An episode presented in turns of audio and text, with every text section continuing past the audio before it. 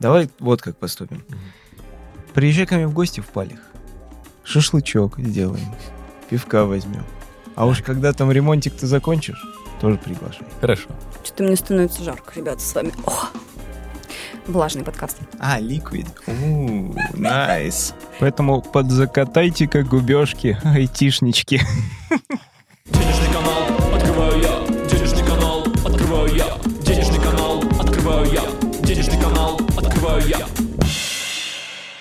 Привет, Андрей.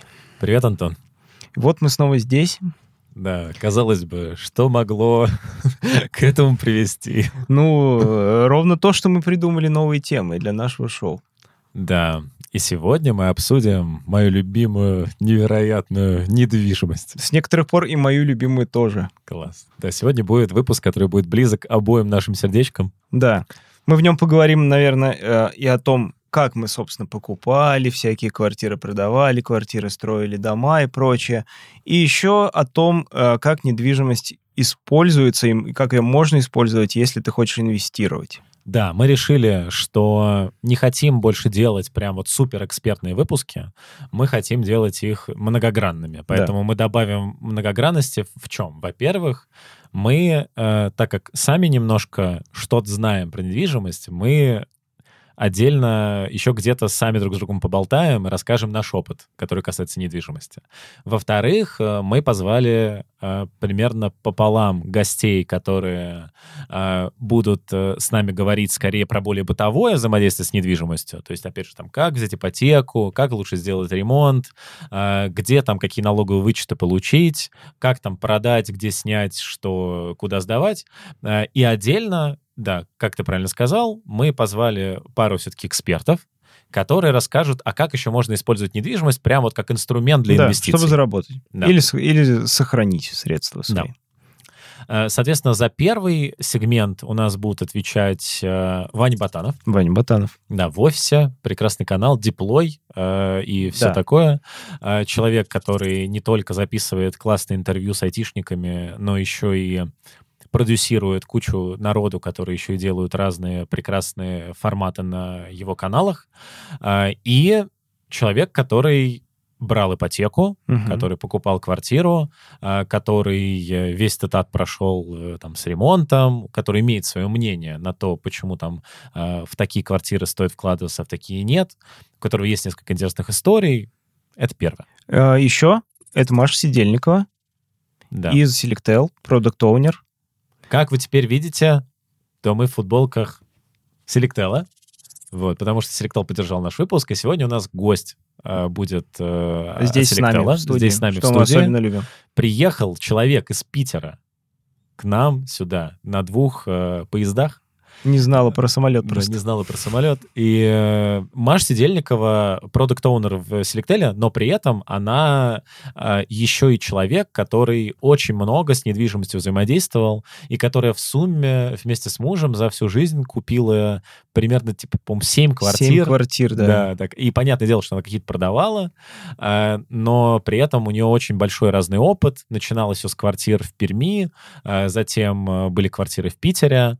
Она тот человек, который там умеет работать Мгм. с э, вторичным э, интересным э, жилым фондом Санкт-Петербурга. И, кстати, ее история, она тоже такая комплексная, потому что она расскажет нам и о каком-то собственном опыте приобретения жилья для себя, и о том, как его использовать для того, чтобы выстроить какой-то дополнительный заработок, потому что она этим занимается в Петербурге сейчас. Да, Маша уже несколько лет сдает посуточно часть квартиры купленной.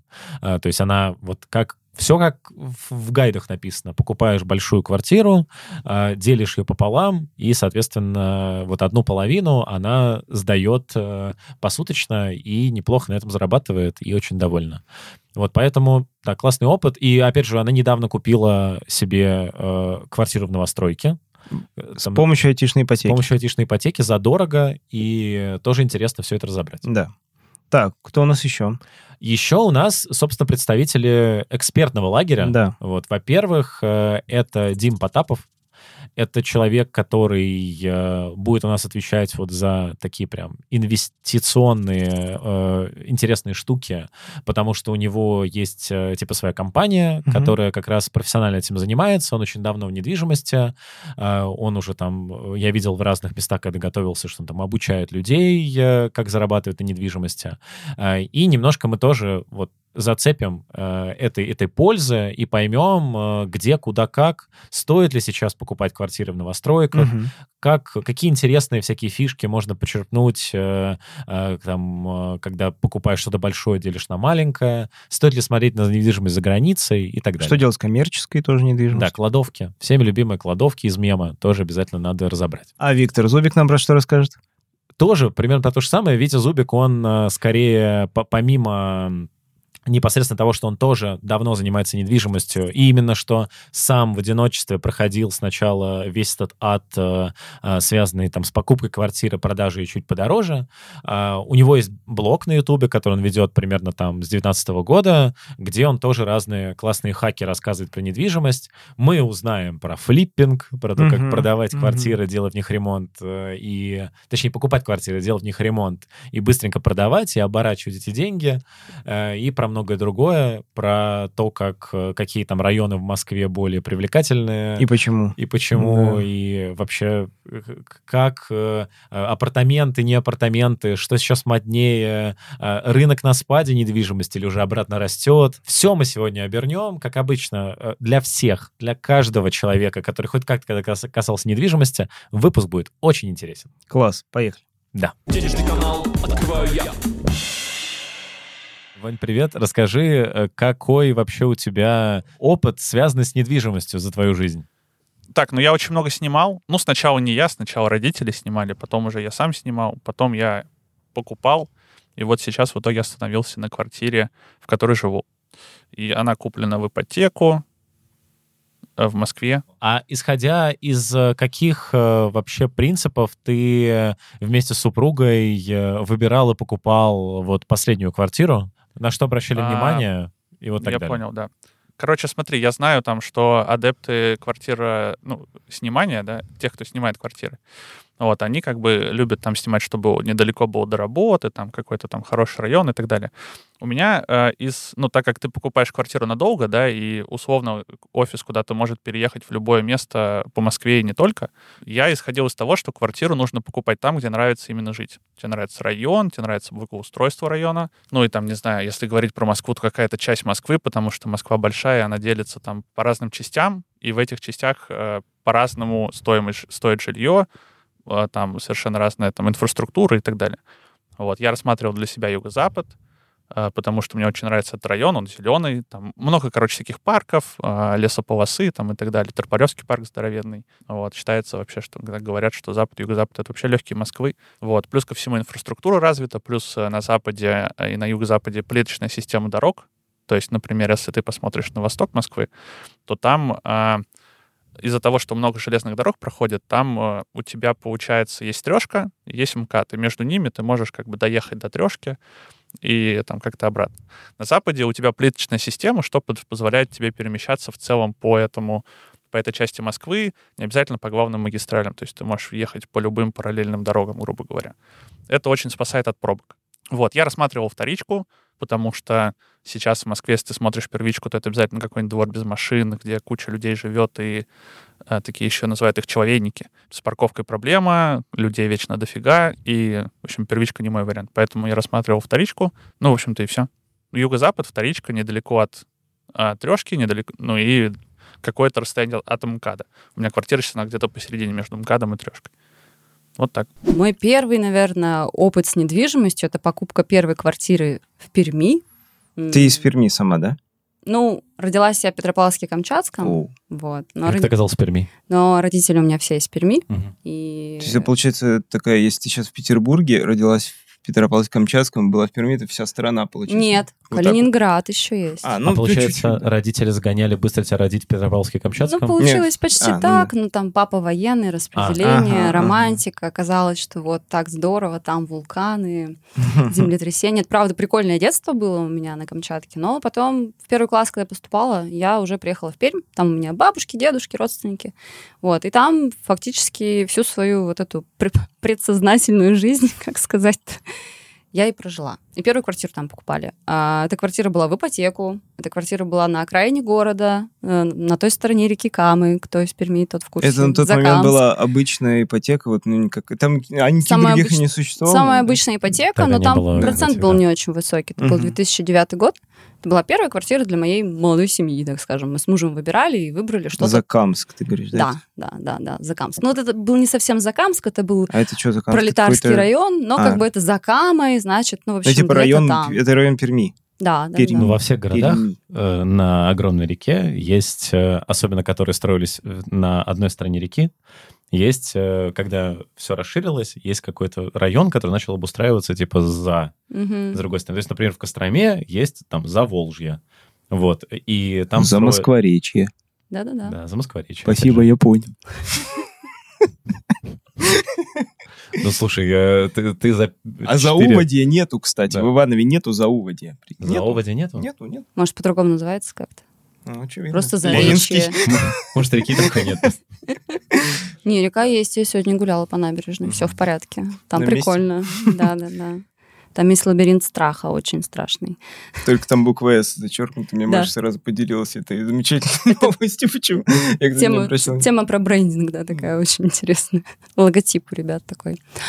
Вот. Ну и, собственно, первая квартира была однушка за какие-то там совсем смешные деньги. За а, какие? Еще и в ипотеку. Она стоила что-то типа миллион триста.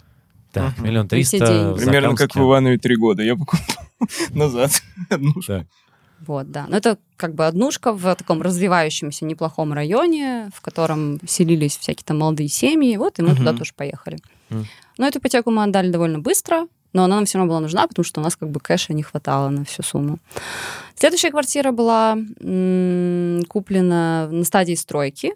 Мы уже хотели расширяться. А, У нас там на подходе было, было второе пополнение, второй ребенок э, должен был родиться. И мы брали трешку в новостройке на стадии чуть ли не котлована. Тоже была ипотека небольшая. Вот, как только эту квартиру достроили, мы туда переехали, а первую стали сдавать. Вот. Потом еще покупали квартиру уже в центре, чтобы под сдачу, под долгосрочную аренду. Не сказать, что это прям супер выгодно получилось, и не сказать, что прям выгорело, и мы счастливы. Такой проект закрылся примерно в ноль. Вот. Ну, а потом мы продали все, кроме вот этой квартиры, которую сдавали, и купили себе четырешку. Уже на том берегу Камы, где все белые люди живут. Продали все квартиры, кроме одной, которую сдавали. Это Да. которая самая первая. Нет, Не-не, Которая которая, третья. э, да, она Ну, первую там была в тоже сдавали. череде. первую тоже сдавали, но ее пришлось тоже продать. Не, ну подожди, тогда хватило. некорректная фраза «продали все, кроме той, которую сдавали». Ты же две сдавала. Да. Возможно той был, возможно, был период, когда мы прямо обе сдавали. Я уже сейчас, честно, ребят, не помню. А почему но- это, кстати, было, э, ну, это казалось хорошей идеей, да? Или просто не было мысли, куда еще, например, вложиться? Ну, пока такие, было ну, вроде непонятно. понятно с квартирами, как недвижка работает, всегда, да? недвижка всегда растет, Мгм. плюс-минус. И чтобы она не стояла и сильно не заморачиваться, да и плюс там посуточная аренда в Перми, в Закамске, как бы не супер выгодный какой-то выгодный офер. То есть казалось в тот момент, что, что долгосрочная аренда как бы неплохой способ Это просто там, чего-то способ отбить, да? закрыть дыр- дыры, я бы сказала. Ага, Ну, то есть ага. вот мы живем, у нас все в порядке, мы отдали ипотеку, у нас там семья, дети растут, все прекрасно, но есть еще квартира. Потом есть еще одна квартира. А потом думаешь, ну, наверное, надо расширяться. Наверное, надо переезжать куда-то там поближе к родственникам, допустим. И так вот постепенно там через четыре квартиры мы переехали, наконец, в какой-то белый район. А вот Да. как ты думаешь, в целом, ну, эм, почему нельзя было сразу подумать наперед?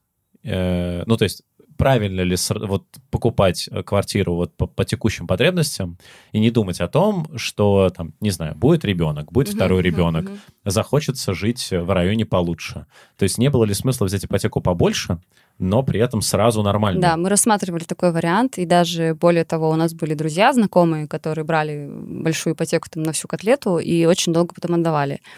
Но на самом деле я считаю, что в этом как раз вся фишка подхода, по крайней мере, моего лично. Мгм. Это вот маленькими шажочками ты по чуть-чуть, по чуть-чуть, по чуть-чуть накапливаешь активы в виде недвижимого имущества, которые параллельно растут. И потом, за счет того, что ты купил там две однушки где-то в Закамске, они выросли, и ты их продаешь и покупаешь там двушку, трешку уже в нормальном районе. Это так работает. Ну, особенно важно, Мгм. в какой момент ты ее купил. То есть там на стадии строительства это один дисконт. Если ты купил уже вторичку, там, не знаю, вложился, сделал ремонт, там другой дисконт. То есть это надо все считать. Как раз основная мысль-то моя в том, что не надо сразу покупать квартиру мечты. Надо мечтать, идти к цели, ее как-то для себя представлять, понимать, что ты хочешь, там, не знаю, сколько комнат, э, какая планировка, что обязательно там должно быть, чего не должно быть. И с каждой новой квартирой это как итерационный подход в разработке. Да. Ты выпускаешь MVP какое-то, тестишь, смотришь, что тебе нравится, что не нравится, потом следующую версию, следующую версию, следующую версию. А если бы я тогда, ну, условно, там, в 22 года купила себе квартиру мечты, я бы до сих пор давала ипотеку, притом довольно жирную. И, наверное, мне бы, мне бы многое уже и в ней бесило, и не нравилось, и Мгм. хотелось переделать. И как бы вот этот вот момент, он напрягал бы меня ежедневно. А, Думали ли за эти четыре года а, о том, чтобы типа новую купить квартиру получше? Типа, что там состояние а, обоих увеличилось, а, и в целом а, уже можно там эту продать, купить что-то новое получше, поближе Тем к более центру. сейчас айтишная ипотека тут маячит. Да-да-да. Да, давайте этот вопрос, короче, из нескольких частей состоит. Начнем с того, что я квартиру покупал за 9200, вот, а сейчас она по рынку стоит в этом районе там до 15, а, а местами даже выше, э, в зависимости там от ремонта, я так понимаю, и так далее. Вот, а, это связано с двумя факторами. Во-первых, я покупал квартиру в 2019 году, это еще было до ковидного кризиса, в который как раз и поднялись цены на недвижку. Во-вторых, открылось метро. Второй вопрос, который отсюда следует, это стоило ли бы продать эту квартиру и купить что-то побольше, например, там, да, потому что у меня однушка, она большая однушка, но это все-таки однушка. А, Мы думали, конечно, об этом, но а, есть некоторые, ну, как стоп-факторы. То есть мы, например, не хотим уезжать из этого района, потому что, ну, еще раз, я там до этого рассказывал Мгм. все прелести этого района, мне очень нравится там жить. Вот. а Там как бы ценник на жилье соответствующий, то есть если ты смотришь двухкомнатную квартиру, например, даже в таких же домах, как у нас, ну, каких-то там соседних или что-то типа того, а, то там а, в- двухкомнатные квартиры могут доходить до 20 миллионов, до 9, ну, 19-20, вот такие вот. 21 даже я видел. все остальное, то, что больше, это уже там трешки какие-то. Можно было бы такую совершить небольшую рокировку, продать квартиру, там, доложить как, какую-то, какую-то сумму денег, там, взять в ипотеку, например, и э, купить. Но мы пока просто, нам пока это не надо. То есть мы об этом думаем на будущее, что да, это точно надо будет сделать. Ну, еще плюс ко всему не хочется продавать квартиру, потому что квартира очень клевая, нам она очень нравится, и э, мы думаем, как бы купить вторую. У тебя довольно много уже э, проскользнуло довольно таких сильных высказываний про новостройки. Вот хотелось бы как раз вот обсудить, э, э, что особенно если мы говорим про московский рынок, как будто бы далеко не все э, проекты, которые реализуются, они вот, э, как ты их называешь, там, человейники, э, б- без нормальной парковки и где там миллион квартир, и э, есть много довольно классных там проектов э, от дизайнерских там студий, малоэтажных, разноэтажных. Ну, как раз, да, это вот то самое бизнес, э, бизнес-жилье, да. Оно же очень дорогое, по-моему. Сразу, да. Или вот, например, вот Павелецкая Сити, вот где у тебя, да, квартира? У тебя там в проекте заложено, и вообще, как ты думаешь, будет ли реализовано какое-то вот, ну, такое прям, чтобы у тебя была инфраструктура, Да, конечно. озеленение хорошее, то есть не Да. просто три деревца вот такой толщины. Да-да-да, там, ну там как раз там из-за того, что это бизнес-класс, там все продумано. А, вот, не, я просто про то, что ты э, как будто бы, ну, немножко утрируешь э, стоимость этого бизнес-класса, вот, там, э, мне кажется, что вполне сопоставимые цены со вторичкой. Особенно если еще посчитать сложно там на сложный процент, там на то, что у тебя ипотека будет меньше, тут там будет то, то все. Мне кажется, ну там есть разброс там, наверное, процентов 20 э, или 15, но это посильно, нет? Ну, Смотри, э, тут, короче, есть э, несколько моментов. Первое, а, как правило, все эти а, застройщики и, соответственно, ЖК, которые они строят, они идут э, с такой типа функцией двор без машин. Обычно там есть какой-то подземный паркинг, но тебе нужно будет э, докупить еще местечко там. Ну, либо арендовать его, что, в принципе, плюс-минус там на дистанции, наверное, равносильно по стоимости. Это первый момент. Второй момент, э, все-таки доступные какие-то предложения на рынке, они есть в, в ЖК попроще. Вот у меня, например, около дома, по этому видосу можно будет делать дианон, но, типа, что поделать. У меня, например, около дома строится несколько ЖК, и они все как раз вот этого самого э, бизнес-класса. Я смотрел э, квартиры, они там э, процентов на 30, на 40 дороже, чем вторичка в этом же районе. Вот. Может быть, местами даже на 50. Там по-разному бывает, в зависимости от э, того, какая это квартира. То есть это может быть какой-нибудь первый этаж, который смотрит куда-нибудь в другой дом, а может быть какой-нибудь высокий этаж с видом на Москву. Там это как бы тоже ра- имеет э, вес при стоимости. Не хочется покупать какой-то а, вариант, э, который смотрит в чужой дом или в чужие окна. А, Хочется все-таки как-то поинтереснее жилье и по, покомфортнее. В этом случае ты попадаешь на хороший плюс в ценник, и не очень понятно для чего. Ну, то есть, да, дизайнерский, э, дизайнерский какой-то ЖК — это окей. Но в Москве сейчас, э, ну, например, тот же самый парк, он сделан очень э, грамотно, очень э, клево и красиво в нем. Поэтому, учитывая, что у тебя дом, ну, мой дом, например, находится рядом с парком, мне достаточно выйти, перейти дорогу, и вот я уже нахожусь в красивом месте, э, в котором дизайнеры поработали. В этом случае как будто бы именно прям дизайнерская инфраструктура внутри, она не очень важна. Да, конечно, там, наверное, какие-то площадки детские будут получше или что-то типа того. А, Тут уже надо выбирать. Я для себя конкретно этот выбор еще не сделал. Ну, то есть у нас э, есть же разное мнение. То есть кто-то любит вторичку, кто-то любит первичку, потому что там планировки, например, лучше. В первичках э, там, не знаю, большая кухня-гостиная, во вторичке такого нет. Все дома э, построенные, там, не знаю, в позднюю эпоху Советского Союза а, и там в, может быть, в 90-е, они, как правило, идут с маленькими кухнями, с большими комнатами. Сейчас такие квартиры особо... Ну, там, то есть есть какие-то дизайнеры, которые переделывают такие квартиры, но не везде это можно переделать, потому что если у тебя есть несущие стены, э, их э, либо вообще нельзя трогать, либо можно трогать, но там как-то с разрешения, с укреплением и так далее. Вот. А, Поэтому у первички точно есть плюсы. И точно не все из них человейники. Человейники обычно какие-то дешевые ЖК, которые там, например, построены где-нибудь на крайней мосты вот, Москвы. Вот там вообще, типа, очень тяжело жить. Э, ЖК, которые строятся где-то в хороших районах Москвы, они все так называемого бизнес-класса имеют хорошую наценку сверху. Денежный канал открываю я. А покупал, вот ты говоришь, э, вот, вот та, которую, в которой ты живешь сейчас, это не первая э, твоя покупка. Ну, до этого там были у нас какие-то, э, знаешь, так попытки типа купить на стадии котлована, но это все несерьезные штуки. Вот именно э, с тем, что купил, и вот прям как основное жилье, это вот первое. А, в смысле несерьезные штуки? То есть ты покупал на стадии котлована, и что ты делал с этими квартирами? Да ничего, там квартира зависла на несколько лет. Э, Но это еще не я делал, ну, нынешняя моя супруга, тогда еще девушка. Они купили квартиру, она зависла типа на... Я не, сколь- я не помню, сколько, на- насколько точно стройка заморозилась, но, короче, подвисла. А вот, потом развисла, ее продали. А какой-то год был? Э, Из-за чего зависло?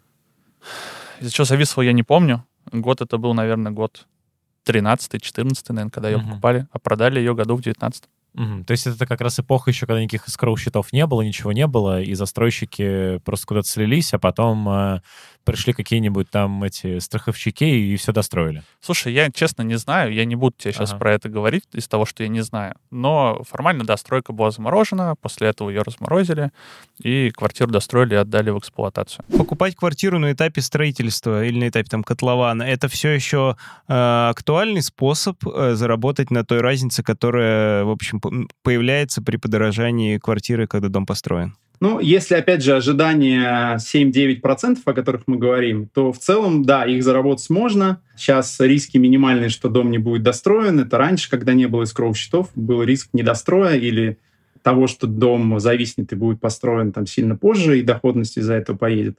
Вот. Сейчас таких рисков практически нету, но, э, опять же, доходность э, будет достаточно скромная. Э, заработать что-то там 20 плюс или 15 плюс на истории в инвестиции в так называемый ДДУ сейчас уже невозможно. Это было всегда так, или ты вот да, ты сказал, сейчас невозможно? Ну, раньше, конечно, были совершенно другие цифры. А, раньше, ну и риски, соответственно, были больше.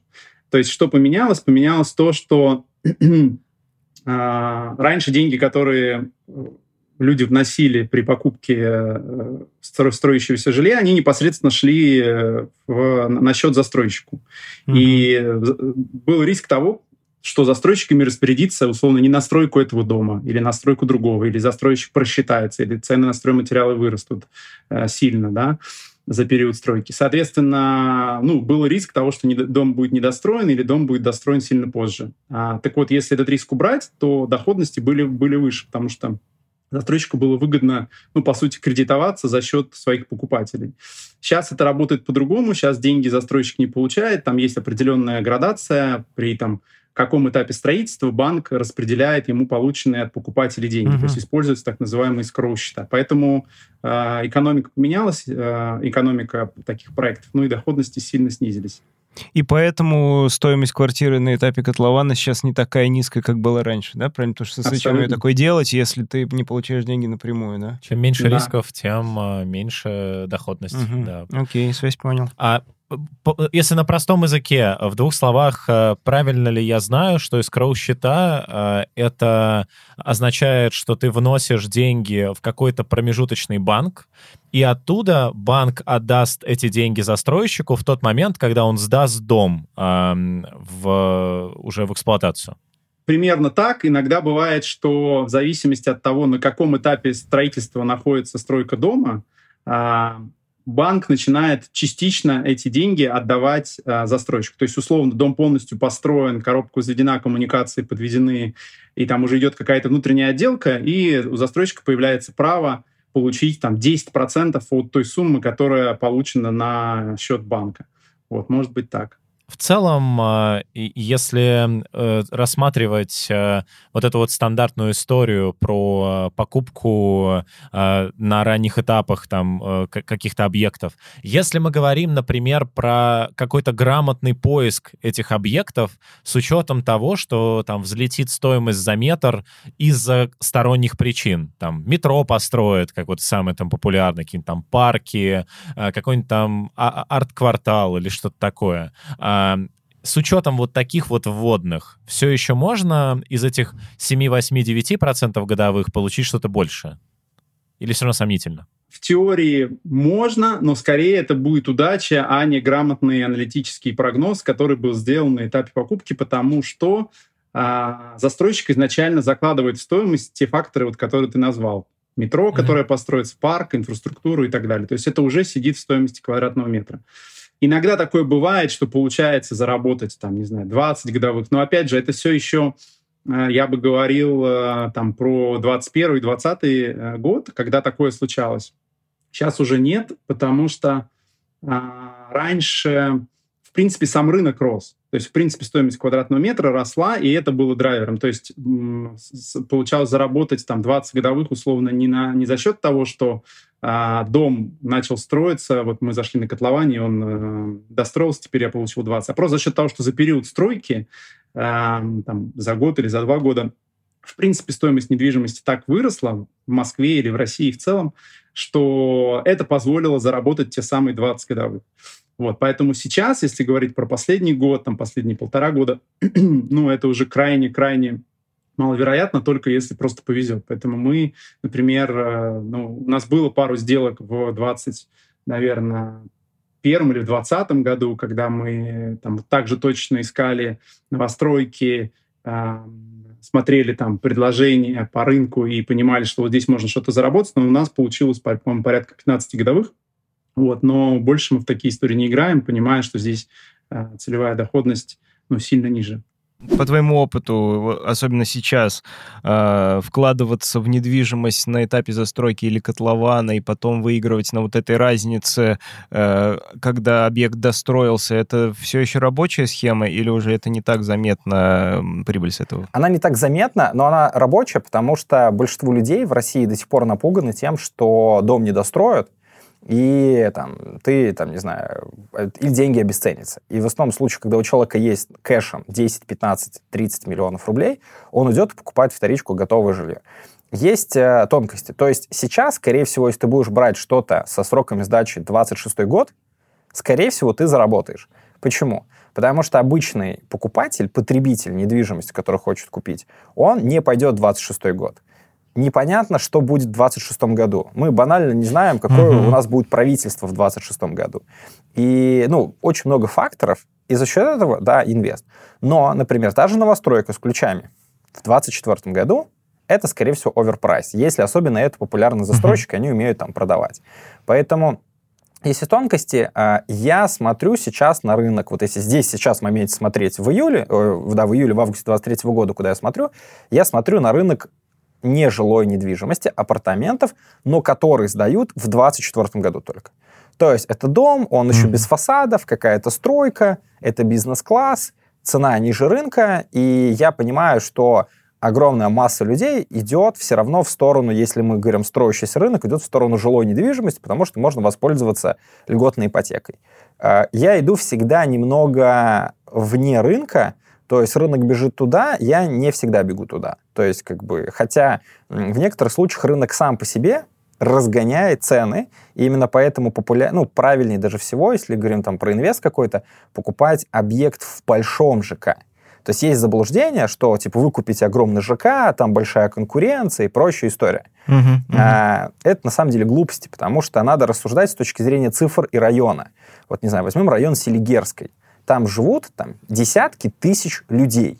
И строят новостройку, типа комплексную какую-то, в которой, там, не знаю, полторы тысячи квартир или две тысячи. По факту, чем больше квартир и более популярный проект, тем больше что застройщик делает? Вкладывает туда денег. То есть ты едешь, эти билборды, рекламу на телеке, рекламу на радио, застройщик за тебя продвигает квартиру, которую ты Мгм. купил. И Интересно. про нее больше людей узнает. Плюс там есть популярные проекты в Подмосковье или Новой Москве, их не люблю. Ну, то есть нет смысла сейчас инвестировать, например, в Замкаде, я могу объяснить про это. Но а, как было там, типа, Бунинские луга пиковские. У людей спрашиваешь, почему вы купили? А мы приехали к друзьям в гости, нам понравилось, мы купили. Или мы приехали, нам понравилось, мы там купили маме в соседнем доме, там дом строился, взяли, тоже купили, там достроился, мама переехала. Там. И комплексный проект, да, люди начинают, когда они живут в нем, они начинают его тоже рекомендовать. То есть это работает на самом деле, либо уже очень узкоточечные проекты, типа Юго-Запад Москвы, именно вот классический Юго-Запад, академическая, от академической до Беляева, например, туда смотреть. Мгм. Очень мало бизнес-класса, и э, там можно просто зарабатывать на, не на рынке, а на эмоциях. Потому что, не знаю, ты живешь на метро Академическая, тебе нужна квартира, ты заработал денег, и ты хочешь жить в бизнес-классе. Вот если возле метро Академического существует один вообще проект сейчас, готовый, да, это на Черемушская 17. Однокомнатная квартира с отделкой стоит 30 миллионов. Это не рынок, да, но, к сожалению, если ты хочешь решить свой жилищный вопрос в рамках покупки квартиры с отделкой в бизнес-классе в доме, который сдался несколько лет назад, и в нем нет уже стройки шумных соседей и таджиков, условно, там, которые делают этот ремонт, у тебя, тебе нужно переплатить. И в этом случае, если ты инвестор, который умеешь это правильно анализировать, да, ты можешь заработать, даже продавая квартиру вне рыночной стоимости, ну, то есть ее выше ее рынка. Я э, смотрю скорее сейчас в другую историю, я нашел для себя. Я смотрю статистику продаж по застройщикам, и если у застройщика последние два месяца было продано по 2-3 квартиры в месяц, то, на наш взгляд, всегда на третий месяц идут скидки. То есть э, у застройщиков средний план в районе 20 квартир. А, то есть если э, у застройщика там реклама бывает, тот же Донстрой часто делает, говорят, мы лидеры по продажам новостроек за первый квартал. Вот для меня это тот момент, что туда не нужно идти, потому что у них все хорошо с продажами. И никаких скидок они вам давать не будут. А была ситуация у Гранеля. Гранель стал делать бренд My Priority под бизнес-класс. Все такие, слушайте, Гранель, да вы эконом нормально не умеете строить. Вот стали строить э, там бизнес. Но в реальности... Гранель — это же те, которые прям как раз около метро Павелецкая сейчас будут строить какой-то страшный комплекс. У них апарты какие-то вроде... Не, у Митса там Да. есть апарты. А, у Гранеля тоже. Да, у них My Priority будет. Вроде неплохой будет. Мгм. То есть как бы... Но э, суть, суть в том, что они, не они теперь строят, как бы, они нанимают классных там турецких подрядчиков. Лимак, например, там на Бауманской они взяли проект. И получается, что они вышли overprice на старте продаж, даже там до СВО. Никто ничего не покупал, потом СВО, Потом все вот эти факторы, и у них очень сильно просели в продаже. И они, например, там продавали студии там по 30 метров бизнес-класса, это ЦАО, метро Бауманская, еще даже вот в декабре, то есть условно до 10 миллионов рублей можно было купить студию. Ну, то есть а, у них очень сильно просели продажи, и ценник на сайте, типа, и ценник в реальности мог отличаться в 30%. Ну, то есть, придя в офис продаж, могли получить там 30% скидку. И мы смотрим вот в статистику, в основном куча разных телеграм-каналов, мы тоже выкладываем отчеты по продажам застройщиков, и я смотрю там, где хуже продажи, и я практически перестал верить в старты продаж, но сейчас, может быть, опять возникнет опять тенденция, что все-таки будут выходить на стартах продаж подешевле, потому что все-таки это уже 27 год. Ну, объективно сейчас бизнес-класс, который будет выходить на предстарте, там, потом на старте продаж, это 27 год, и если ты не дашь какой-то выгодный прайс, то не сможешь продать.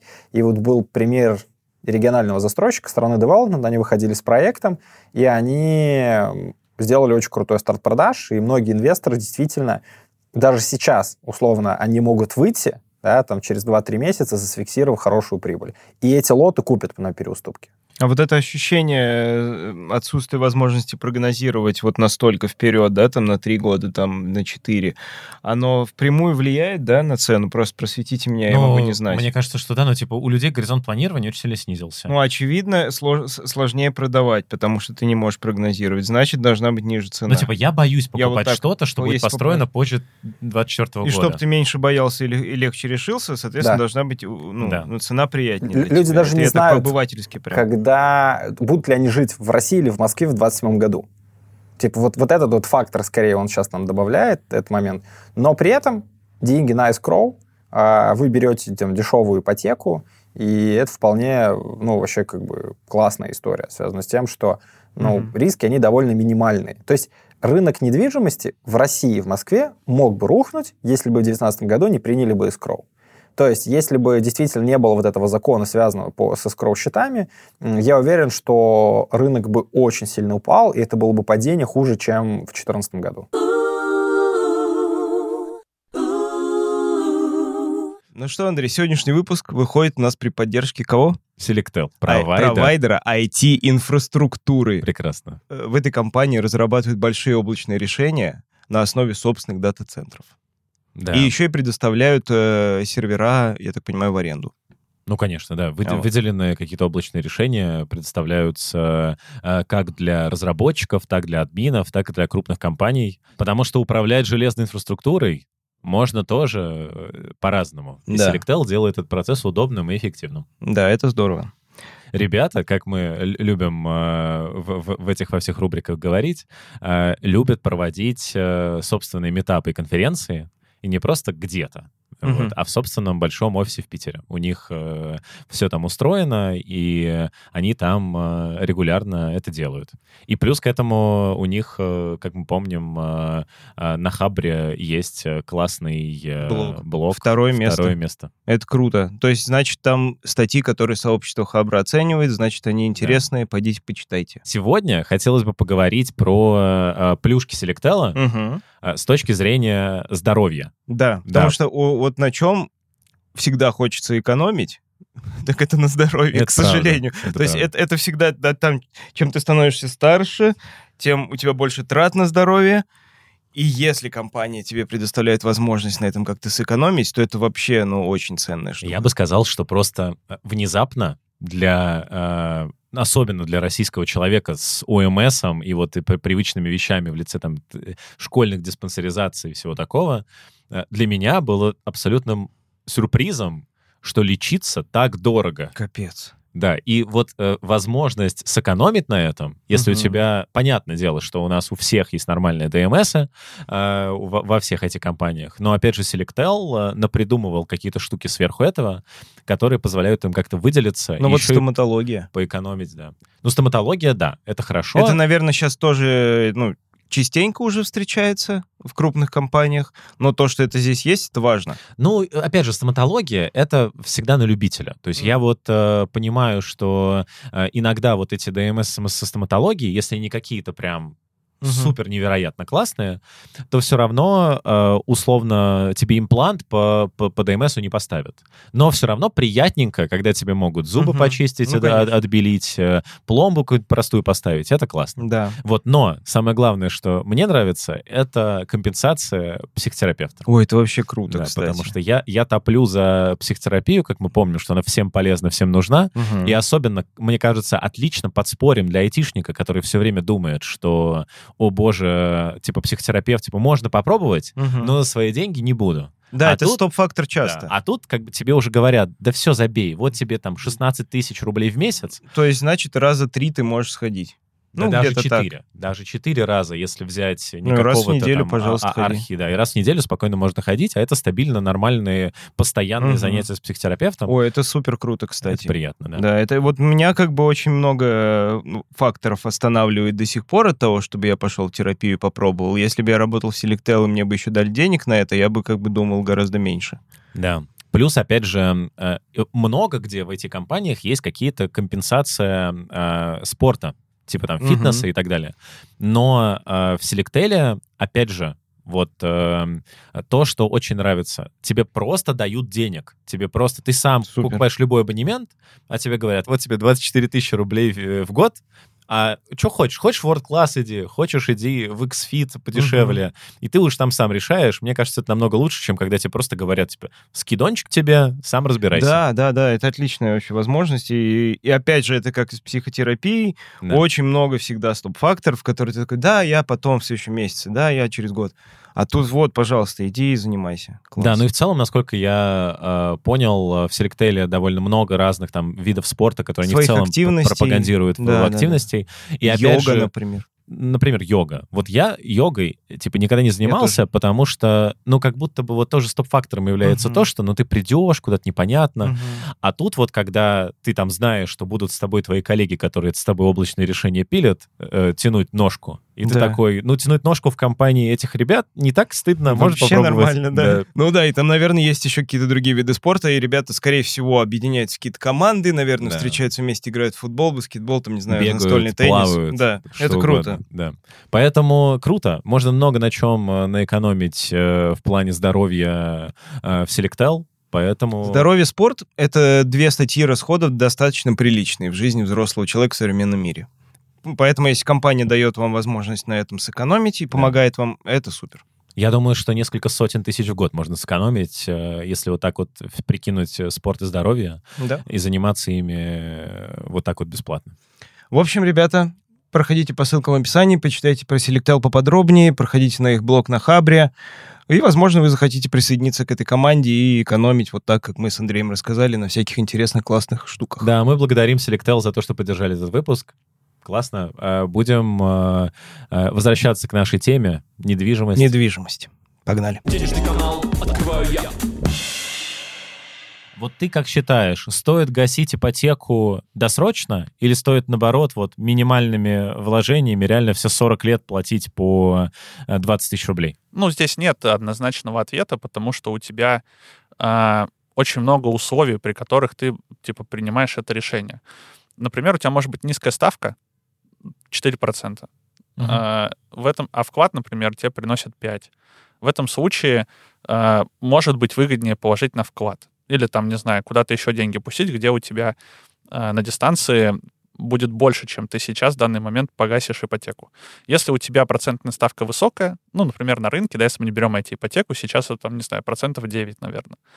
В этом случае, конечно, имеет смысл э, гасить досрочно, потому что деньги, которые ты платишь проценты по кредиту, это твои деньги. Это просто надо осознать, что э, ты заплатишь таким образом не две квартиры, а, например, одну, и сэкономишь 10 миллионов бюджет, который ты дальше можешь пустить, не знаю, там, на себя любимого, на, на какие-то инвестиции другие, на саморазвитие обучения, во что угодно.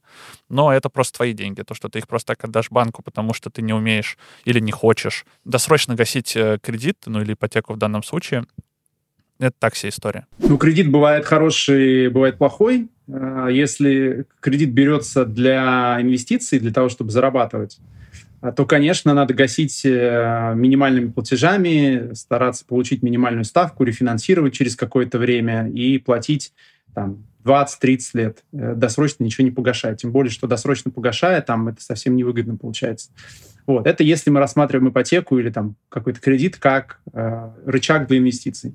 Вот. И если мы говорим про то, что это жилье, где там человек сам живет, и просто вот он купил себе квартиру, и он э, не инвестор, не финансист, не далек от каких-то там расчетов и финансовая грамотность не, не сильно развита, и, но, но при этом он понимает, что вот есть этот груз, который эмоционально давит, да, ну, в этом случае, конечно, надо гасить э, там, опережающими темпами, чтобы этот груз снять и э, жить счастливой жизнью. То есть если для него это э, ответственность и груз, отношение к ипотеке такое, конечно, зачем это нужно? Но если это просто способ, э, ну, не- некий рычаг, как способ э, для там, большего заработка за счет дешевых денег, полученных от банка, тогда не надо. Ипотеку гасить досрочно или растягивать максимально вот на 40 лет ты взял и гасить э, ее 40 лет? Если инвестиция, то досрочно, и не дел... то есть не делать никаких досрочек и платить как есть. Нам важна сумма входа и, соответственно, снижать как бы риски. Да? Если мы говорим про личное жилье, да, то я считаю, что нужно делать досрочку и уменьшать э, срок кредита, не уменьшать платеж, а уменьшать срок кредита. Если вы делаете инвестицию и вы все-таки решили сделать досрочку, то тогда уменьшайте платеж. Я не гашу досрочную ипотеку, во-первых, потому что у меня сейчас ремонт в квартире, которую я Мгм. купила. Мне нужны деньги здесь и сейчас на дорожающие всякие инструменты, материалы, э, технику, мебель, вот это все. Точно в ближайшее время м-м. зачем? То есть я взяла этот дешевый кредит, в том числе для того, чтобы у меня чуть-чуть осталось на ремонт. Плюс там все там заработанные какие-то остатки, которые есть, тоже я вкладываю в ремонт. Потом, конечно, когда мы сделаем ремонт и переедем, я еще раз вернусь к этому вопросу. Но пока все наоборот, располагает к тому, чтобы держать этот кредит дешевый. И просто параллельно, блин, хоть в том же банке ты открываешь накопительный счет, который, я надеюсь, будет 10-12% после того, как все банки э, од- одуплятся после повышения ставки. И типа тут 4,5, тут 10-12. Ну, извините, ребята, даже с учетом всех переплат, ну, как бы То есть ты, Пока по сути, не вообще вижу. не переплачиваешь, если вот так компенсируешь. Да, математика очень понятная. Ну, типа Это того. такая большая разница, математика очень понятна. Когда там у тебя разница чуть меньше, ты, ну, А ты можешь сесть и почти. посчитать. Да, да. Два в три. В три То раза. есть вот у меня была льготная ипотека, я помню, как раз тоже не был верхний предел. Это было до... Это было начало ковида, там еще только вводили субсидированно, я успел на начало. Под какой процент? Э, Под 7,5, по-моему, или Мгм. под 7. а, Там до 12 миллионов выдавали под такой п- процент, и мне как раз э, хватило. Э, И э, я помню, что при этом ключевая ставка была там типа 9. И я Мгм. такой, ну нет, как бы тут вот с этими всеми махинациями нет смысла. Когда у тебя больше, чем в два раза разница Мгм, процента, то мгм. да, конечно, имеет смысл. Там ведь еще важно, э, ты когда досрочно погаша, погашаешь, погашаешь, да, э, вот та сумма, что сверху, у некоторых банков она как-то распределяется Мгм, между телом мгм. долга и процентами, а у некоторых только в счет погашения тела Ага. идет.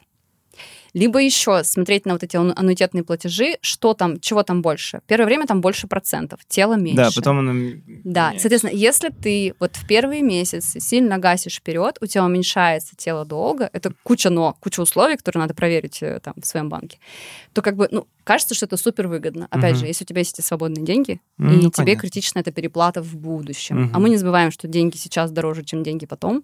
Сейчас ты деньги получил под маленький процент. Если тебе еще куда-то есть, куда их тратить, ну, лучше, наверное, тратить. Либо Мгм, откладывать мгм. под больше процент. Я понял. А смотри, а вот будь ты айтишником, вот представим, ты, ты бы хотя бы там какую-нибудь одну квартирку бы Да. купил по айтишной ипотеке? Сто процентов. Я бы взял бы, и я бы взял бы сто процентов квартиру, даже, скорее всего, с отделкой бы, а, смотрел бы, а, и для того, чтобы, ну, в том числе кредит на отделку, ну, как бы запихнуть в дешевые ипотечные деньги.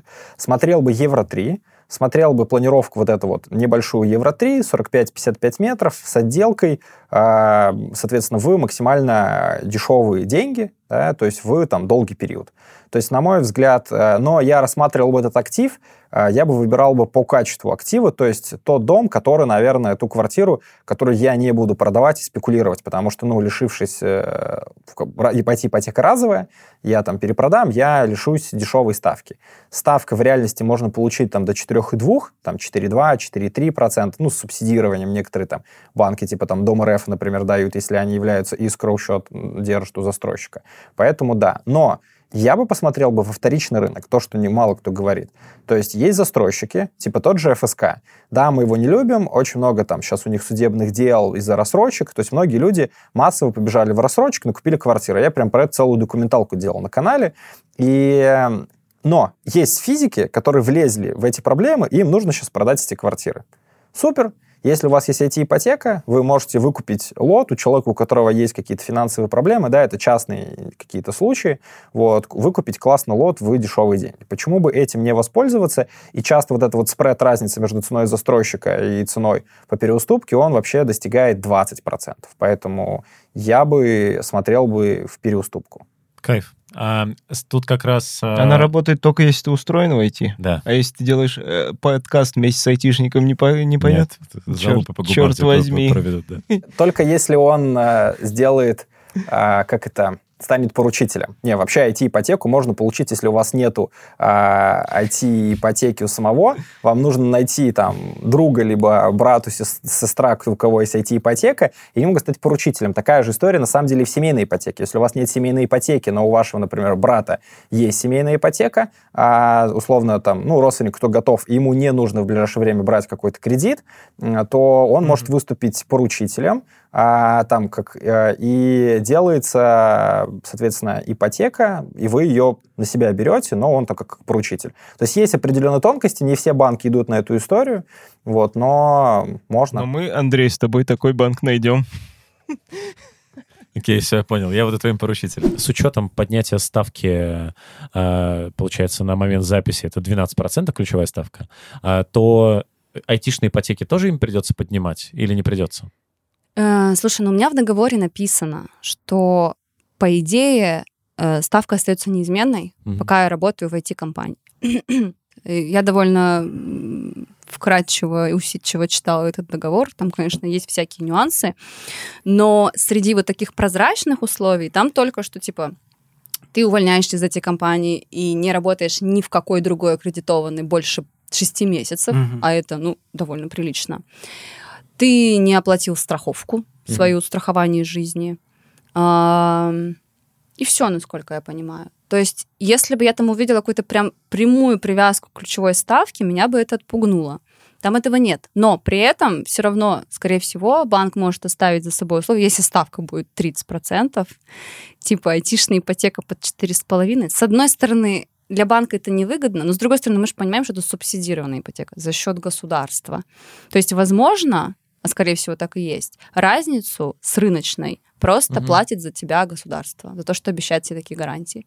Просто эта разница будет больше, больше, больше, и там уже, возможно, примут, допустим, закрыть эту программу пока временно. Но те, кто взял, я не думаю, что нас там прям посадят на 20% ставку. Но это будет прям бесчеловечно, может спровоцировать не, я, бунт. Да, я думаю, не, вот. не сделают так. Поэтому именно по субсидированной, ну, честно, я не верю, что там будут какие-то изменения. Если ты вот эти вот условия довольно жесткие на самом деле выполняешь, то, ну, все остальное там за тебя уже а позаботились.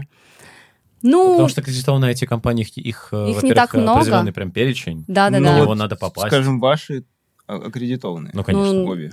Selectel аккредитованы эти компании. И X5 да, Retail Group. Потому что крупные... X5 Tech да, это ну, отдельное юрлицо, которое а, аккредитовано эти компании. Да, mm. некоторые компании делают так, что если у них не профильная вот именно IT-деятельность mm-hmm. от разработки, там потому что есть условия для того, чтобы попадать под налоговые льготы, они делают какое-то дополнительное юрлицо. Ну, то есть понятно, что какая-нибудь там маленькая студия разработки не будет аккредитована Нет, будет. Компаний. Скорее будет? всего, как раз маленькая студия разработки, которая получает бабки за код, условно, mm-hmm. да, если очень mm-hmm. условно, и у них это все прозрачно по бухгалтерии проходит по правильным акведам, да, да. то все, как а. раз у них все хорошо. А, а вот, какая бюрократию все пройти. а вот компания, которая открывает супермаркеты по всей стране, у нее как бы оборот не, совсем за счет IT. Вообще Мгм. далеко И не за счет IT. не тот. И квет-код Понятно. не Ну, тот. у вас же это разделено, поэтому, У скажем... нас, у нас разделили специально как Да. раз для этого. Вот, Мгм. поэтому, да, тут все понятно. А, э, Просто аккредитованная IT-компания сейчас же это must-have для всего, для Да. отсрочек от мобилизации и так далее. Поэтому это все понятно. И еще момент с айтишной ипотекой. Там есть ограничения. Во-первых, это стоимость жилья.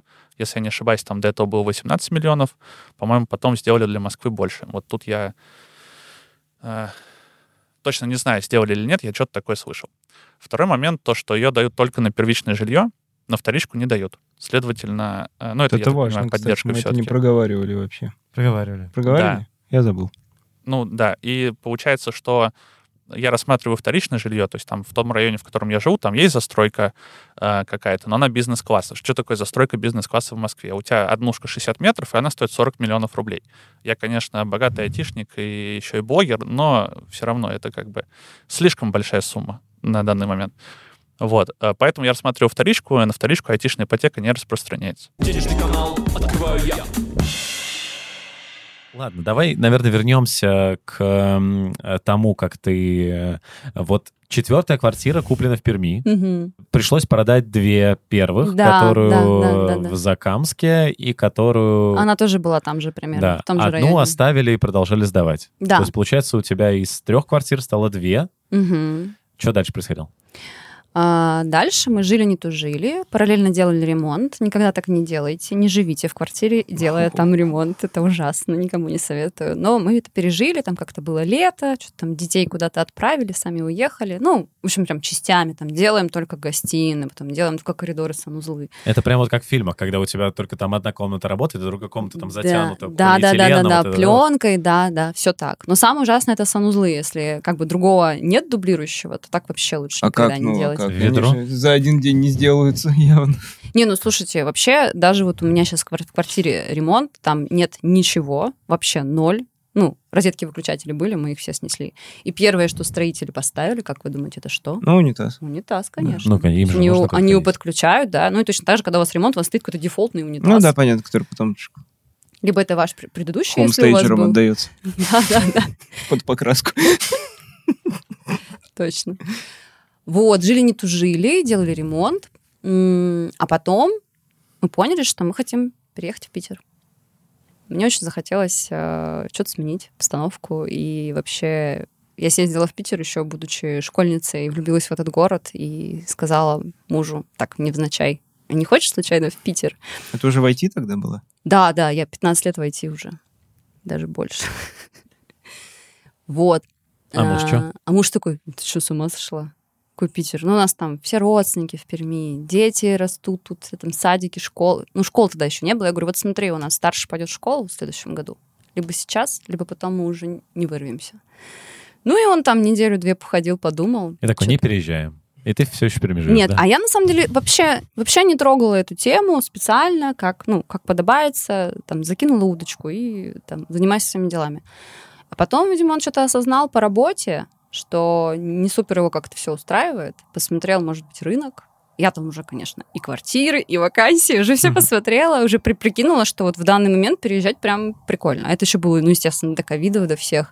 То есть преимущественно работа была в офисах, ты был привязан плюс-минус к городу, в котором ты живешь и работаешь. Там изредка кто-то мог работать удаленно, но это был скорее нонсенс. Ну и вот, и он потом сам ко мне подходит, говорит, слушай, я тут подумала, давай попробуем. Ну и вот и мы начали. Начали прежде всего с поиска работы. Так. А, поиск работы мужу, потому что я понимала, что я перееду, мне надо будет как-то детей перестраивать, двух дошкольников. Я вообще не представляла, сколько это времени займет. То есть ты на какое-то время хотела просто прекратить работать? Ну, я была готова, так Ага. скажем, прекратить работать, да, но я понимала, что это там, ну, на горизонте полугода А максимум. куда нужно пристраивать дошкольников? Они же дошкольники. В детский Ну, сад. сады. И ты не знаешь, где тебе в новом городе, в каком, во-первых, ты районе будешь жить. Тоже бывает с местами проблемы. Да, ты придешь такой в этот, господи, как это называется-то? Рано, центр, в общем, где тебе говорят, что либо ждите еще пару лет, либо вот вам Мгм. несколько садиков. А зачем нужен детский сад вообще? Для того, чтобы родители могли работать и Мгм. не вешать на, на шею бабушкам и прочим Няням. детей, няням, да, Понятно. во- вот. Ну и детей, на самом деле, социализировать, я считаю, что нужно с определенного возраста. Им этого не хватает. Ну, это, опять же, только мое мнение. Я тут не даю каких-то рекомендаций по воспитанию. Это как бы каждый решает сам. Мгм. Ну вот, и начали с поиска работы мужу. Он нашел там несколько вариантов, ему предложили. Мы выбирали, выбрали, и в итоге уехали. Все в Перми осталось, просто как есть. Э, Квартиру большую, в которой мы жили, делали ремонт, законсервировали. Мама у меня там, конечно, вот вы только сделали ремонт. А прошло там буквально полтора года, может, год, как мы пожили в этой квартире, э, делая ремонт. По-моему, два года мы в ней прожили в общей сложности, но еще какое-то время делали ремонт. А что такое консервировать квартиру? Ну, это, это- ты это воду, значит- воду перекрыла, окна Ну, закрыла да, и ты- уехала? Ты, все перекрыл, ты раздал там все ненужные какие-нибудь вещи, что-то забрал с собой, что-то отдал родственникам. Ну, то есть она, в принципе, пустая и готова для последующей продажи. Я так Чтобы- делаю перед каждым уездом на неделю откуда-то. Ну, ты прям все вещи достаешь оттуда? Не, ну, не все. Ну, вот. Ты а я тоже сказал ненужные. А не все вещи. ну, ненужные вещи ты либо там сдаешь, продаешь, вы- Мгм. выносишь на мусорку. что то есть у тебя все делаешь? пусто. Ну, перекрываю воду, закрываю окна. Ну, это понятно, Да. это понятно. Я имею в виду, что чтобы ее можно было, если что, показывать без нашего участия. Ага. чтобы мы могли удаленно там процесс продаж как-то запустить. Вот. А в Питере мы первое время жили просто в съемной квартире. Мы вообще не были уверены, что мы там останемся. А вдруг там не подойдет, а вдруг климат не тот, а вдруг детей там, не знаю, в садик не возьмут, а вдруг тут люди все вообще ночью превращаются в вампиров и ужасно ходить по улицам. Ну, короче, непонятно. Опять как вот с квартирой мечты, ты не знаешь, поэтому сначала MVP-шка. Мгм. MVP-шка переезда — это ты оставляешь все, все активы, как они есть, Плюс еще одна квартира у нас сдавалась еще на тот момент, кстати. Вот. И снимаешь квартиру какую-нибудь самую простенькую, просто в том районе, где тебе удобно. И Вот. почему остались? Ну, типа, Потому климат, что же, Питер- климат же правда не очень. Потому что Питер, лучше. Питер офигенный город. Я бы не сказала, что в Перми климат лучше. Вообще не нет? сказала бы. М-м. Вот, потому что Питер классный, потому что мы оба нашли работу довольно хорошую. Ты как Да. раз в Селектел сразу нашла работу? Ну, если бы. Нет. Нет, не сразу. Мой путь был, ну, не таким уж и долгим. В двух компаниях я до Селектела успела поработать, в Питере именно. Но в целом Питер, конечно, был гораздо более перспективным городом. Да и в плане даже культурной жизни, каких-то там тусовок, там, детей можно сводить тут на концерт, там в музей, тут какие-то мероприятия проходят, концерт. Ну, короче, в это все погрузились, когда мы поняли, что, ну, блин, ну, тут как-то прикольней. Вот, и где-то через полгода начали продавать э, ту квартиру. Сначала большую, а, запустили этот процесс продаж вообще удаленно. У меня Так. бабуля жила в соседнем доме, ходила показывать мою квартиру, за что ей огромное спасибо. Вот, и... Бабуля, если вы смотрите. Если вы Да, смотрите. бабуля. У бабули, кстати, юбилей скоро. Я Простите, что я поеду. матерюсь. Я, на самом деле, приличный мальчик. Конечно. А, Вот. И вот в итоге бабуля продала мою квартиру. Не сразу, но вот как бы нашлись те люди, которые вот именно э, попала ну, в цель. Полностью вот этот про- product market fit случился. То есть вот они увидели, о, у вас кровать есть, у вас тут шторы, так классно. Ну, Просто ты смеешься, я тебе объясню контекст. Когда ты семья с двумя детьми переезжаешь, у тебя может быть, допустим, кровать, холодильник, стол, и не быть дивана, какого-нибудь там матраса и стиралки. И ты такой, когда смотришь квартиру, ты на это тоже, ну, как бы, ты пытаешься этот пазл сложить. Если тут то, что мне нужно. Потому что, ну, я, конечно, понимаю, там, покупка квартиры, покупка кровати, вроде, казалось бы, там, на разных э, час- чашах Так. весов, но это все равно геморройно. То есть у тебя переезд, тебе еще надо что-то какую-то мебель докупать, важную, потому что без кровати жить, ну, довольно сложно. Там, без стола какое-то время можно пожить, даже без кухни мы жили, это ок. Вот, поэтому им прям все вообще сошлось, им все понравилось, они такие, мы хотим покупать. Ну и дальше мы приезжали на сделку, продавали эту квартиру, потом продали сразу же вторую. Ее, кстати, продавали удаленно по доверенности, тоже нормальная тема. И потом, вот, аккумулировав весь этот кэш, мы такие в Питере. Ну, конечно, параллельно мы смотрели рынок в Питере.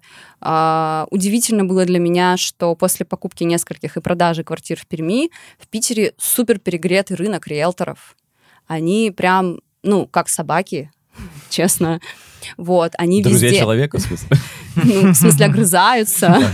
Очень э, забавные были кейсы из разряда, что невозможно дозвониться до риэлтора, вы вроде назначили с ним встречу, вот мы стоим у парадной, и мы не понимаем, куда нам идти, и, соответственно, я по фоткам и плану, и, и- и сориентируясь по этажу, э, выбираю квартиру, звоню, говорю, мы на просмотр, заходим, все посмотрели, что-то начали цену обсуждать, и тут звонит риэлтор, говорит, а вы где?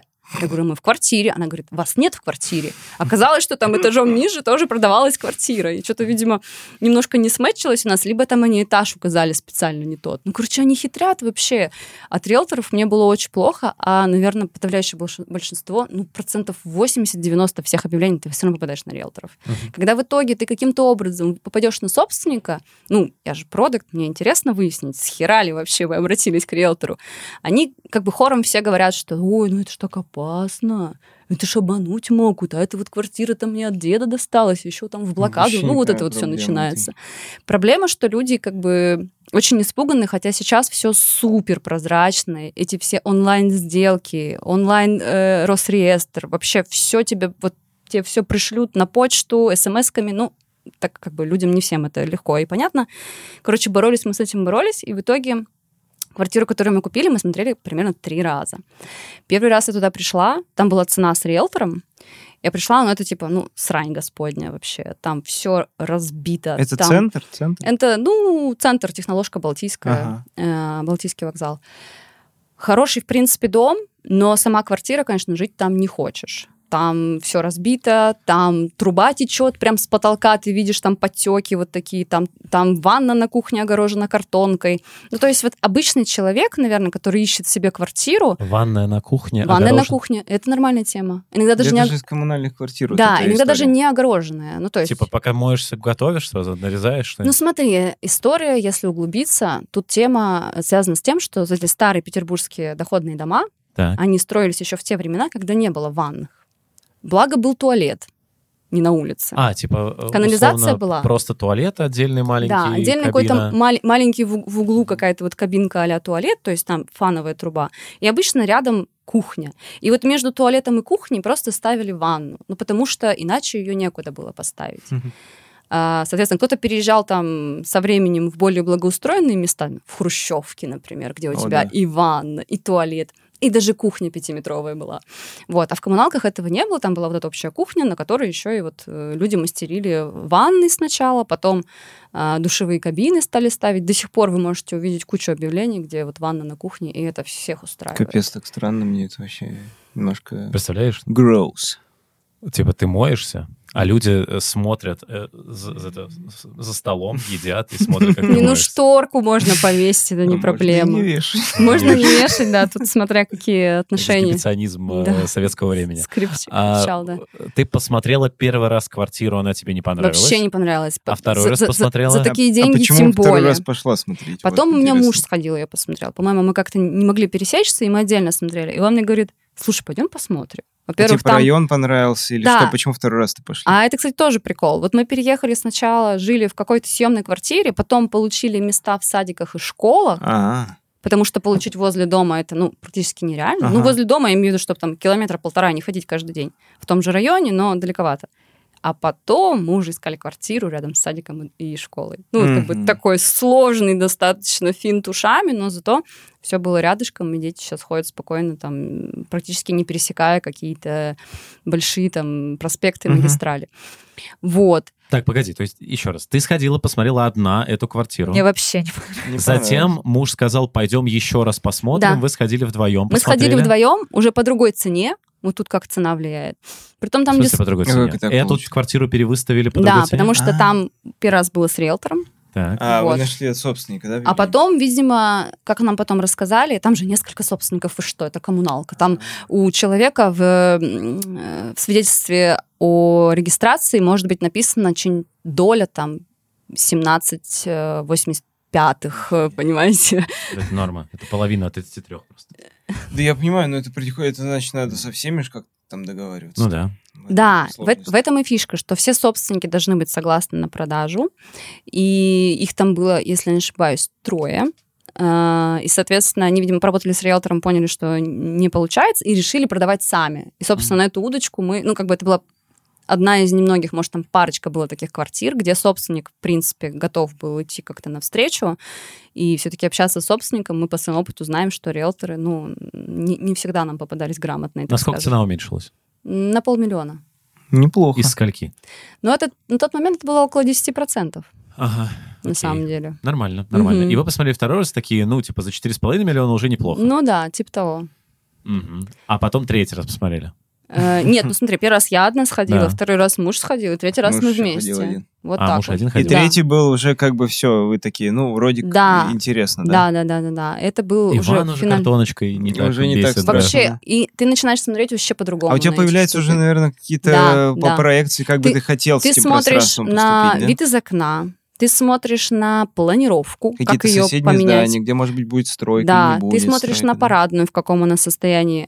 Потом можно еще пробить по сайту, как, как скоро будет капремонт, и будет ли, и что будут менять. Очень Мгм. часто в старых питерских домах меняют либо крыши, либо стояки, канализацию, водоотведение, либо лифты что-нибудь там добавляют, либо красят стены в парадных, тоже такое часто бывает. Вот это все пробили, еще и выяснилось, что нам стояки поменяют тут э, ближайшие, э, ближайший год. Так и получилось, что мы сделали полный ремонт, там э, ванна, туалет в плиточке, все так красиво, а потом пришлось чуть- чуть-чуть отбомбить частично, но зато у нас новые коммуникации. Это, кстати, Мгм. тоже в цене квартиры потом будущее при продаже хорошо бы учитывать.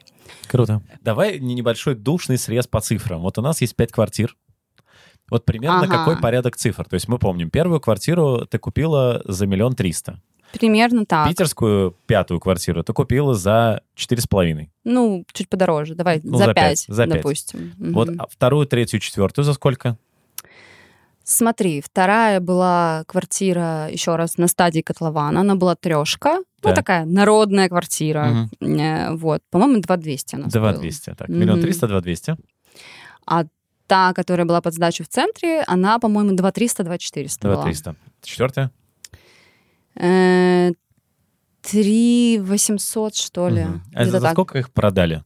Первую за сколько продали За примерно? Сколько продали первую? Хорошо, хороший вопрос. Два с лишним. Точно не скажу, не Мгм, помню. Отлично, прибыль 700 тысяч. Так, вторая. Вторая, по-моему, была в районе трех с половиной. Миллион триста, прибыль, супер. Третья. Тре- А вот третью, э, ты имеешь в виду, которую мы сдавали, Да. мы ее почти, ну, почти в ноль продали. Можешь, Мгм. можешь прибыль 100 не тысяч, фиксировать. так. Да, да, да. Четвертая? А четырешку, по-моему, продали где-то за 4200. Тоже небольшая прибыль. Да, ну мы и жили в них не по пять лет. Как бы Мгм. там каждая квартира, там ну, максимум два года мы жили в То есть в каждой. целом, если получается, вот в первой вы сколько жили лет? Сейчас скажу. Года Так- два. Так это не Мы больше двух плюс-минус в ноль все, если учитывать все ремонт. с учетом и- инфляции, и я просто к этому как раз хочу Ремонт и вывести, да. инфляция, это же тоже как То есть бы- получается тут за два года это где-то это, это 15% годовых. Так, вторую? Сколько вы жили в ней?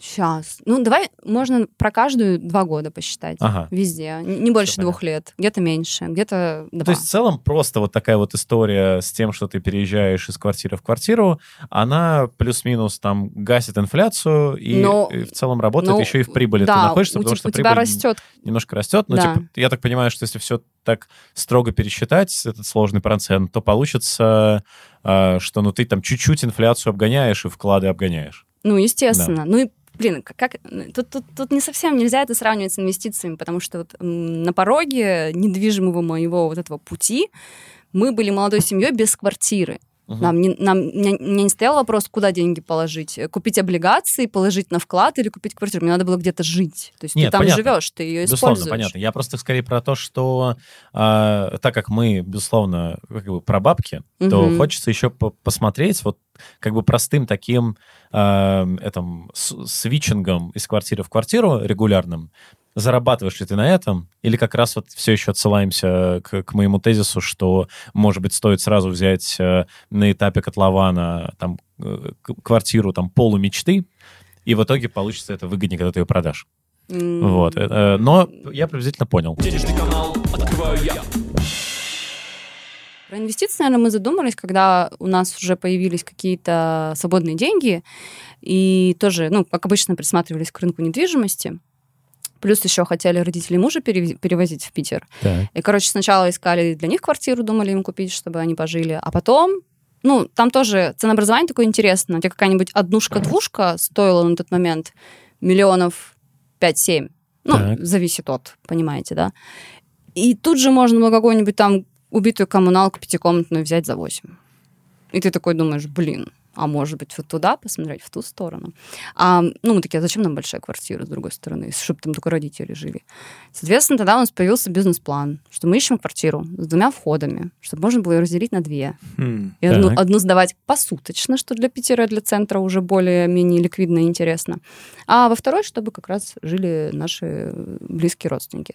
Вот. И еще удобно, наверное, что сразу э, вот всю эту посуточную Да, да, да, обработку да, да. могут делать э, родственники. Помогать. От, Да. от планировки еще зависит. У нас там еще так получилось классно, что у нас вот в буферной зоне между квартирами как раз кладовка постирочная, вот это вот все, и там прям открывается дверь. И живет Гарри Поттер. Ну, практически, да, да. В общем, сложно довольно-таки было найти такую квартиру. Мгм. Они либо огромные, ну, там, 150 квадратов, и, соответственно, стоят столько же, и ремонта там надо вложить тоже в разы больше. И, как правило, вторая, второй вход — это черный вход, это черная лестница, ты туда выходишь, там все в паутине, в, в- в- помоях, такое ощущение, что там с блокадных времен ничего не, не мыли, не ремонтировали. Очень мы долго искали, и в итоге нашли прикольный вариант, где оба выхода в одну парадную, то есть она немножко такая вот закольцованная квартира. То есть на одной лестничную На одну клетку. лестничную Ага. клетку, да. Типа квартира Напротив- весь этаж занимает. Ну, по факту в этом флигеле можно сказать, что да, ну там сложные вот этот вот а, петербургские вот эти вот особенности, то есть там флигель пристроен и фасадная часть. У нее часть фасадная, часть во флигеле, Ты что? да. Флигель тебе понравился? Знаешь, что такое флигель? Ну, это выступ некий. Нет? Я Я боюсь... просто продолжаю словарь наш. Я, я- я боюсь, что это что-то про флиппинг сейчас будет. Вот я, например, э, могу ли купить э, там ком- 100-метровую коммуналку в Питере и поделить ее на там несколько студий? Вот, условно, мне это под силу без команды сделать? Или в такое лучше не лезть? Одному? Ну, типа, понятное дело, что кому-то это будет делегировать, но имеется в виду, что... Ну, условно одному. Да, я начинаю, это задумка у меня такая, сделать это там одному, и, понятное дело, там привлекать э, юристов, э, ремонтников, но при этом никакой там дополнительной команды заранее у меня нет на, на такие истории. Я думаю, что это достаточно будет сложно. Ну, нет ничего невозможного. Конечно, это там, реализуемая история. Но, ну, то есть просто ты в этом случае набьешь все шишки. Ты соберешь все там оверпрайсы по ценам, а, ты там точно не уложишься в какие-то сроки, которые ты изначально сам себе прогнозировал, потому что для тебя это будет первые, первые как бы шаги, а шагов там достаточно много. То есть это некий бизнес со своими а, бизнес-процессами. А, при этом, если найти кого-то, кто этим занимается профессионально, например, вот там то, тем же делением там, больших квартир на маленькие, ну там скорее не квартиры, а апартаментов, это более там реальная история. Если найти кого-то на рынке, кто этим профессионально занимается, кто-то, кто готов просто взять а, там в управление твои деньги или а, ну, провести тебя по шагам за какую-то комиссию, это будет значительно проще. И, в принципе, это можно сделать. Да, он там заберет часть существенную от прибыли и будет забирать дальше, если это э, некий арендный поток. Вот. Но это точно того стоит. И даже если есть желание, в принципе, самому там этим заниматься, все равно первые там 1, 2, 3 апартамента, 1, 2, 3 объекта, 1, 2, 3 проекта стоит пройти с тем, кто уже там это делал не раз. И потом уже, наверное, это будет ну, сильно проще, уже будет какое-то понимание по подрядчикам, кто что может там взять на себя закрыть. Потому что эти подрядчики, они, собственно, ну, не, не на эксклюзиве работают с, с тем, кого ты изначально нашел. Вот я бы посоветовал такой путь. То есть найти кого-то, кто работает с инвесторами э, в там, проектах, связанных с недвижимостью, и, собственно, вместе с ними э, куда-то проинвестировать. Какая при этом будет э, ожидаемая доходность? Стоит ли вообще эта игра свеч? Но мы сейчас просто говорим так достаточно абстрактно. Да, давай а, абстрактно. Про Да. там, да, про, про там некий, про некую команду, которая работает с инвесторами в какой-то некой сфере недвижимости, да? Не, мы говорим про Вот. какую-нибудь конкретную, там, не знаю, купленную коммуналку э, в Питере за 10 миллионов рублей и деление ее там на, на 4 студии, условно. Вот. э, и в таком случае э, вот в теории вот это разбиение большого на малое, то, что, кажется, э, все советуют, все сейчас э, этим занимаются, э, вот в таком случае на какую доходность вообще в среднем можно рассчитывать? Я думаю, что если говорить, то даже можно зайти с ипотекой, э, в эту историю. Мгм. Ипотечное плечо всегда дает там некий рычаг и некую дополнительную доходность. Но ипотека ограничена своим количеством. То есть можно зайти там в один объект, не знаю, может быть, две кому-то ипотеки дадут, три, вот. но там 10 ипотек условно взять тяжело. Соответственно, если зайти с ипотекой, то там цифры, которые могут получаться ну, примерно 15 э, годовых, э, это, ну, я бы сказал, там, ну, плюс-минус, да, там 13-15 годовых после налогов. Мы просто считали такие проекты, не заходим, для нас маленькая целевая доходность. Это с управляющим или без? Я думаю, что ну, управляющие там берут процентов э, 30, по-моему, от прибыли. Я думаю, что мы считали, то это то, что остается уже чистыми. То, что остается Мгм. чистыми, ну, до, Мгм. до налогов. Вот, 13, там, 15. Если заходить с ипотекой, ну, чуть поинтереснее, там, может, 17-18, какие-то такие истории.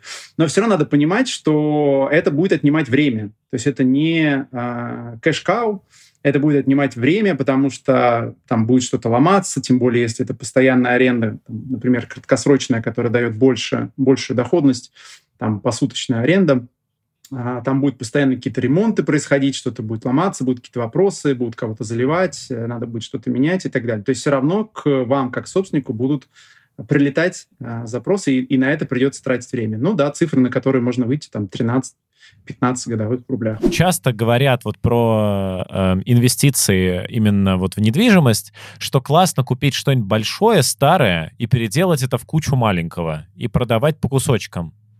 Что ты думаешь про это? Там коммуналки в Питере э, 100-метровые, имеет ли смысл делить на несколько э, однушек? Или не знаю, как это называть. Все, что незаконно или имеет хоть 1 или 2% риска, Все супер. нельзя. Ну, то есть вообще. То есть Да. а, я для себя выбрал, что если я вижу хоть там несколько процентов рисков, зачем мне это?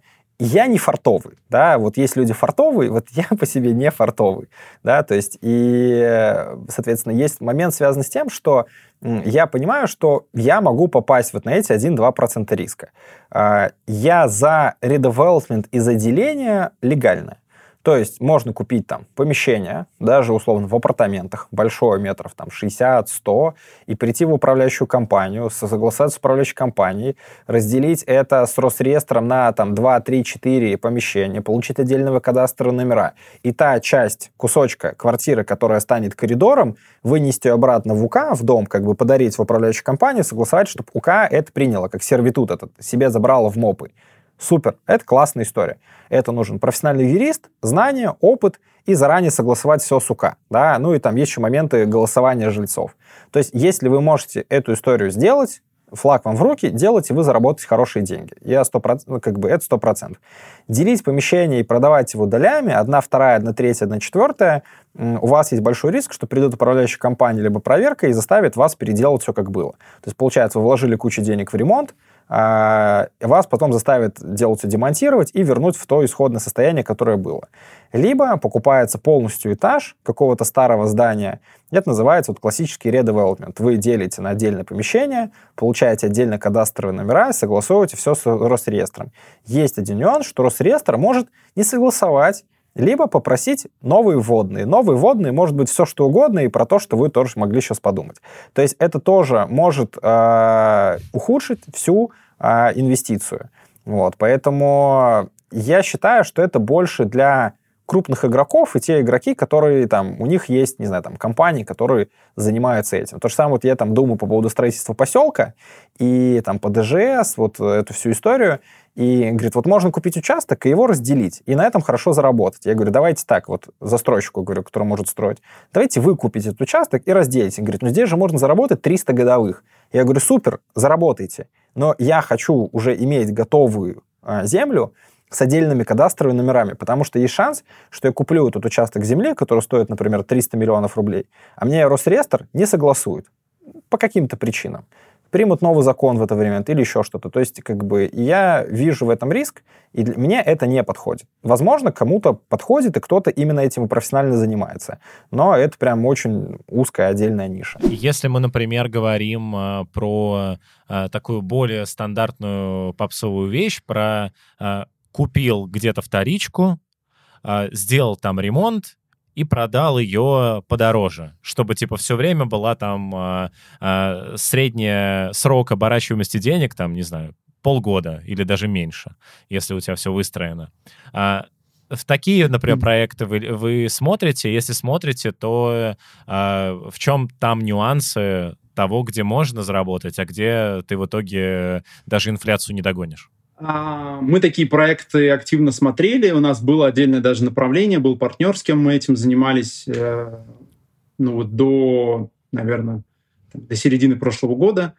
А, И целевая доходность, которая была в тех проектах, на которые мы, в принципе, выходили, была порядка 30 годовых.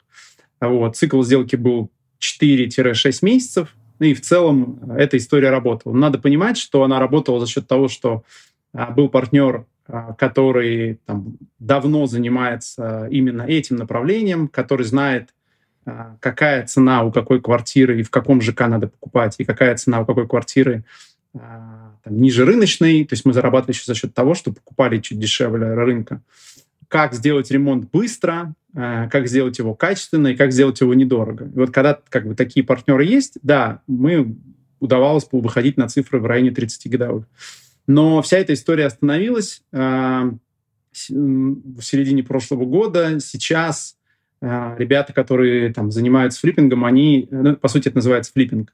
Сейчас а, у них сильно едут сроки по продаже. То есть если раньше мы говорили 4-6 месяцев, и, в принципе, так и получалось, то сейчас, а, чтобы заработать ту сумму, э, на которую ты планируешь выйти, там, это может быть и 8, и 9, и 10 месяцев, какая-нибудь мобилизация очередная или что-то еще, и тогда вообще это уезжает а, на более долгие сроки. А, Соответственно, здесь уже сейчас мы вообще этим не занимаемся, понимая, что а, прогнозировать... То есть эта вся история, она исходит из чего? Из того, что заходя в, а, в проект сейчас, ты понимаешь, что он будет... услов- Если бы он сейчас был готовый с тем ремонтом, как, который ты хочешь сделать, он бы стоил а, там, X денег. А, Потому что, ну, вот сейчас такой рынок, да. Если раньше так можно было, такие прогнозы можно было строить, то сейчас их строить нельзя, потому что мы не знаем через полгода, сколько будет стоить такой объект. Он может стоить еще на 10% дешевле. То есть рынок сейчас идет вниз. То же самое про сроки. Если раньше мы понимали, что за 4-6 месяцев его точно купят, всем одобряют ипотеки, и огромный спрос и так далее, то сейчас ипотеки одобряют сильно меньшему количеству людей, ставки по ипотекам выше, а, и, и все и- из-за всего этого а, люди снижают цены, дают скидки, из-за всего этого и срок продажи едет. Соответственно, доходность, там, которая была 30, ну, ее там уже э, далеко нет в этой истории. То есть тоже, я думаю, если это делать с профессионалом, который в теме, в рынке и понимает и разбирается, ну, какие-нибудь там 15, наверное, там 13-15 можно зарабатывать. Я недавно прочитал э, такой термин. Кстати, я Антон правда, прочитал термин. кстати, я правда его недавно прочитал. Это не то, чтобы я его услышал в каких-то наших записях, которые никуда не ушли. Давай, давай, давай. И этот термин что? Не, ну правда я прочитал недавно. Я, я, не, возможно, ты его говорила, мы это вырежем. Возможно, ты его говорил, но я недавно еще какую-то статью просто наткнулся на него. Ну давай, ебаш. Про, э, Homestaging. Homestaging, говорила, да. Что это такое? Я Это- не как когда ты говорил, мы первый раз видимся. А, ну да, действительно. Первый раз был во сне, наверное, нулевой раз. Э, Да. сны вам странные снятся? Что Homestaging это Да. история, которая пошла, пришла к нам не так давно. Это когда ты берешь квартиру в таком средненьком состоянии, не слишком убитую, но и не супер fashion, свежий ремонт. И делаешь в ней минимальные какие-то изменения. Допустим, я знаю истории, когда просто меняют мебель и декор, Так. и она либо продается там X2, ну, условно, зависит от рынка, конечно, это я сейчас вам тут напою, что X2. Э, надо смотреть конкретную локацию, конкретную квартиру. Либо она сдается посуточно, либо в долгосрок. Гораздо вкуснее делают квартиру просто за счет подушечек, э, пледов, э, стаканов, бокалов, красивых фоток. А это Стейджеры- работает на продаже именно? да, да, А- они- стейджеры мыслят именно образами, фотками. Ага. То есть вот они прям смотрят, так, нам нужна такая фотография, чтобы часть этой стены, стол, диван, а больше остальное можно как бы, ну, особо там не приводить в порядок. И вот они там перекрашивают одну стену или выбирают какие-нибудь просто невероятные обои, даже там из дорогих коллекций по распродаже что-то могут найти, Мгм. но только на, на часть стены или только на одну стену, чтобы вот эти вот фотки собрались очень красивые. Фотки и, наверное, какое-то первое впечатление, потому что когда ты заходишь, наверное, тебе тоже сработает, ну, вот это типа, о, как все прикольно, есть и Это подушки, следующий этап остальное. воронки, понимаешь? Ага. Фотки важнее. Фотки да. увидят там, не знаю, тысячи, сотни тысяч, Ага, миллионы людей. ага. А дальше, чтобы тебя сконвертить в э, просмотр, ну, как бы, тебя надо чем-то зацепить. И Мгм. поэтому, ну, они молодцы, они правильно делают. Они там вот, вот фотки вот эти красивые э, составляют. Homestaging пошел, мне кажется, еще дальше. Я видела объявление, где квартира без ремонта, ну, типа бетон. Стены бетон, потолок бетон, Но пол Ну, одна бетон. стена покрашена. Не-не, ничего не покрашено, просто стоит какой-нибудь такой Просто диван какой-то. а-ля модненький стульчик с пледиком, а-ля какой-то столик. Вот только что принесли, все это расставили. Они как бы добавляют жизни, уюта, как бы какой-то красоты. В общем, То есть в главное... квартире нет стяжки пола, но стоит диван. Да, ну что-нибудь типа Ну, типа Или кресло Пи- какое-нибудь. Pinterest, жить невозможно. Да, да. А в чем смысл? Это же ебанина какая-то. Смысл именно в том, чтобы ты, когда листал среди миллиона вот этих вот фотографий объявлений, у тебя глаз зацепился. Там что-то понимаю, яркое, что-то интересное, чтобы тебе захотелось там жить, чтобы тебе захотелось как минимум туда прийти, посмотреть. Ой, блин, прикольно, вот тут свет упал на пледик. Наверное, у меня такой же Я, будет. кстати, продавал так одну квартиру в Иванове. Ты тоже э, снес стены и поставил Нет, диванчик? Нет, это была, это была студия. Что-то мы купили студию э, довольно давно и, а, и практически не жили в ней. Но Настя ее как-то так прикольно задекорила всю. И, Вот-вот. и она Прикольно очень легко продалась. и есть типа, пришла девушка с мамой ее покупать и такая... Ой, мне так у вас все нравится. А мы, Вот. типа, ей все оставляли. Вообще все. Да. Чуть ли не до пледов. И она такая, ну, пожалуйста, вот только вот оставьте. Вот мы готовы там доплатить даже. Но вот, вот оставьте, чтобы вы очень клево все сочли. Может, вот мы купим у вас так, как вот а, вы ее продаете. Прям Да, не да. забирайте, пожалуйста, подушки там. Мы такие, Мгм. да, вообще не Это проблема». вот и есть как раз позитивный пример того, как какие-то малые вложения э, тебе способствуют увеличению с- этого чека итогового. Ну, рассмотрите с точки зрения инвестиций. У вас есть квартира за X денег, вы вкладываете какой-то минимум, вы еще должны понять, что для вас важнее. Типа там, второй санузел оборудовать на самом деле, или поменять, э, перетянуть диван, купить пару подушек и плед, и, не знаю, там, какую-нибудь штору красивую повесить. Мгм. Это будет дешевле, и, возможно, на цене квартиры сыграет плюс-минус так же.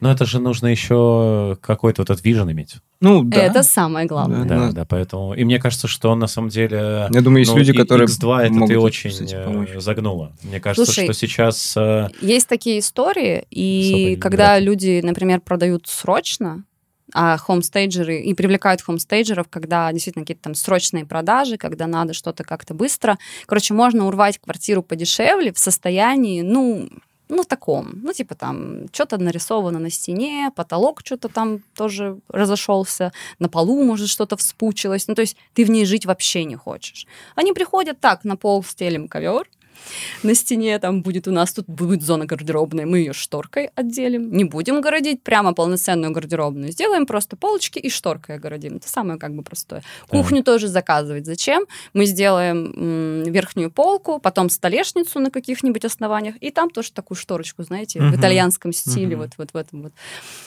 А смотрится офигенно. На фотках выглядит классно. Туда приходит как бы человек, который как раз не обладает своим виженом. Ну, то есть он не готов сам как-то проявляться пока в квартире, так. но он готов э, жить э, в квартире, которую оборудовал кто-то другой. Ну, то есть ему нравится чужой вижен. Он покупает, по идее, картинку, бренд, ощущения, вот эти Мгм. смыслы.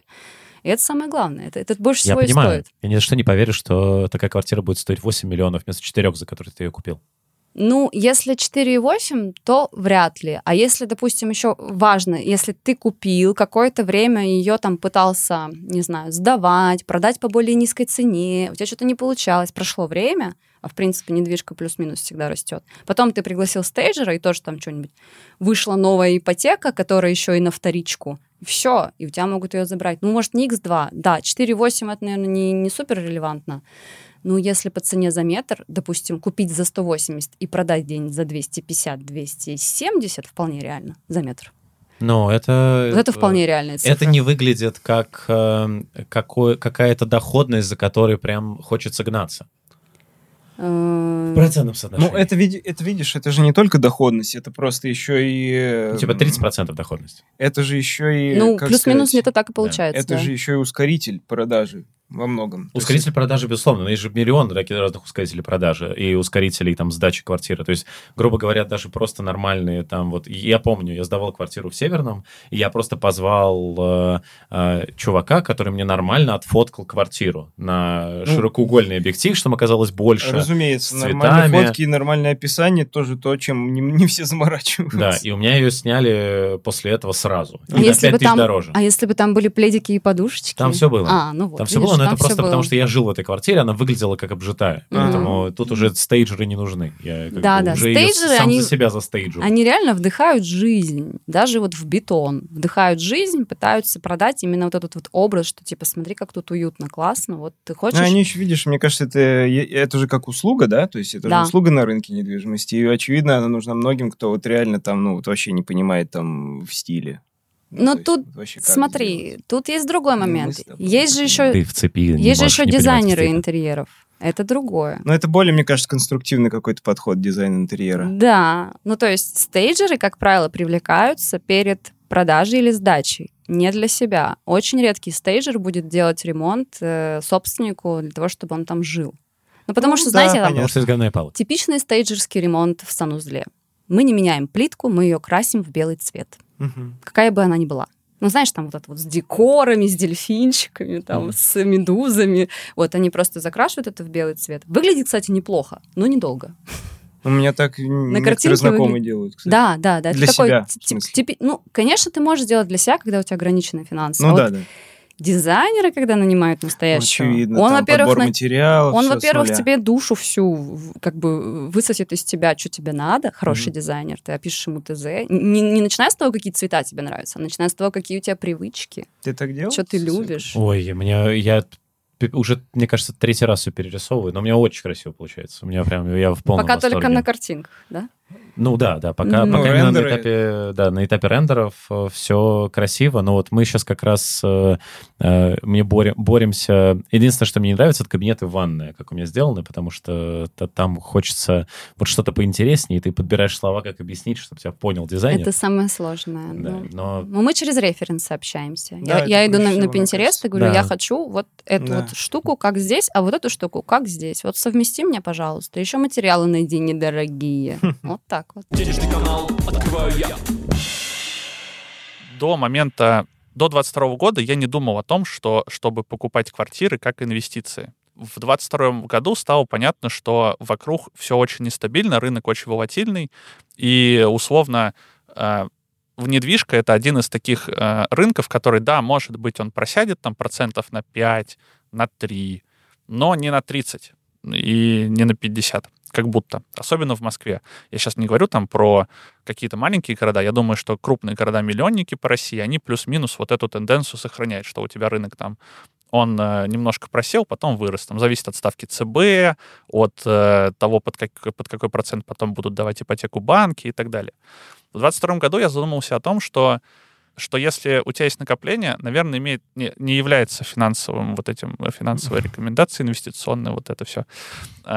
Если у тебя есть накопление, наверное, имеет смысл попробовать положить их в бетон. А, Ну, в данном случае в квартиру. Ну и плюс ко всему можно выбрать квартиру, а, опять же, там, исследовав немножко, что как, куда развивается, можно неплохо э, вложить свои финансовые средства и на дистанции там, на какой-то получить а, какой-то boost. Плюс ко всему в интернете доступна куча всяких калькуляторов кредитов и ипотек, где ты можешь указать какие-то входные параметры, указать сколько ты будешь платить, там, как часто и в какие даты даже, потому что есть а, разница, в какую дату ты вносишь досрочное погашение. То есть, э, условно, например, в день платежа и, и через две недели после платежа сумма, которая пойдет в основной долг, она отличается. И в этом случае выгоднее, например, делать это в день платежа, чтобы не платить проценты вот за эти две недели, ну и так далее. Но если ты как бы все это знаешь, то да, возможно, ты можешь использовать бетон и недвижимость как инвестицию. Мне пока это не очень интересно. У меня нет таких оборотов финансовых, чтобы квартиры так закупать, а потом их продавать.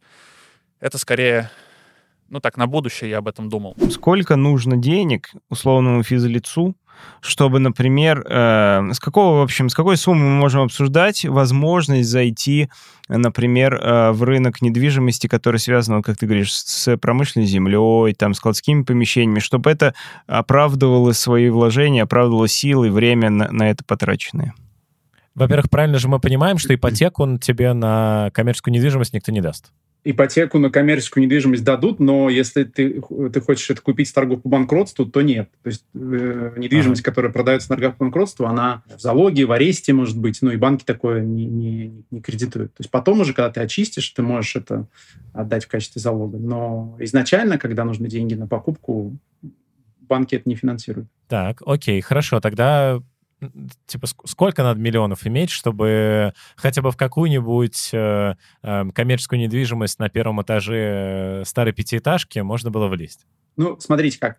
Есть, в принципе, я знаю, что есть ребята, которые покупают э, гаражи и сдают их в аренду. Ну, там, гаражи стоят, не знаю, 60 тысяч рублей. Да, и если считать доходность в процентах, там достаточно высокая доходность. Просто в абсолютных цифрах она невысокая. Вот, то есть, в принципе, зайти там на рынок недвижимости можно и с 60 тысячами э, рублей. Вот. Есть история с машиноместами. Пошел на рынок А, недвижимости. Да, в каких-то в каких-то жилых комплексах. Ну, машины места там 300 тысяч, не знаю, 500 тысяч, сколько они сейчас стоят. Ну, как, какой-то Мгм. такой там бюджет, да. Мгм. Коммерческая недвижимость, пожалуйста, сдавайте в аренду. Ну, то есть тоже как бы вариант.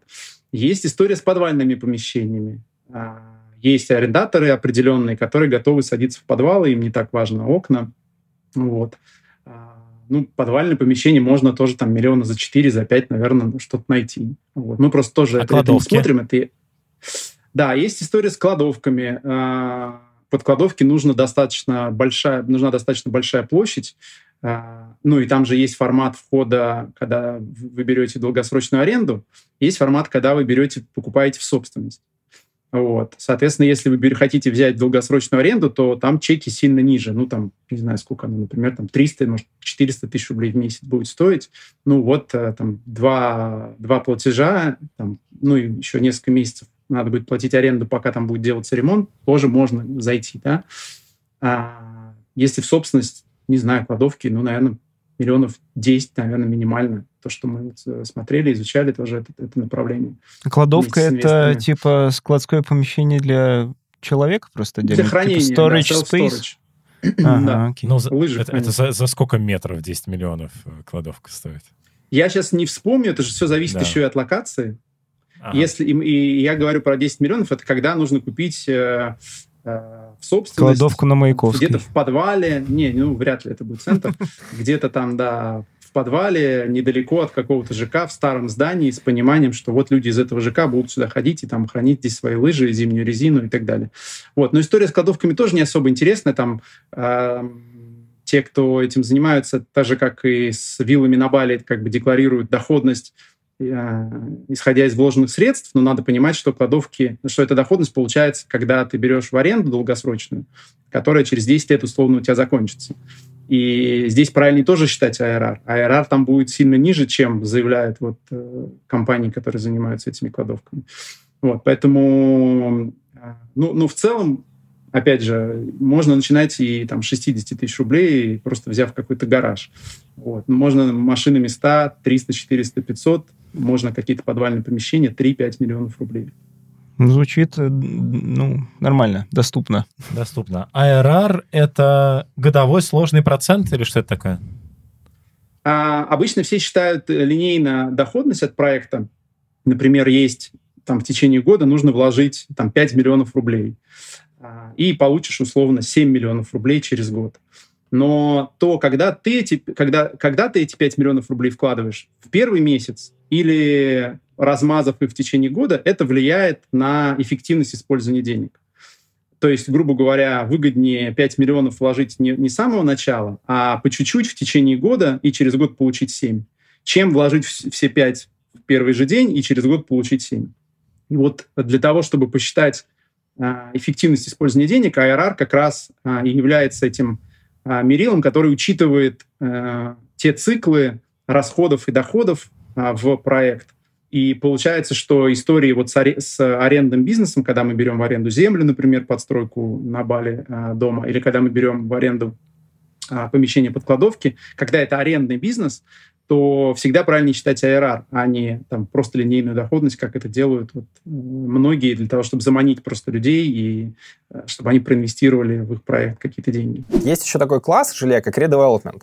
И там какое-то старое здание переделали, его там продают, но про это здание никто не будет знать. То есть на него трафик рекламы, ну, очень минимальный. И то же самое с кладовками, машиноместами. То есть вы ограничены а, вашим ЖК то есть и определенными спросами.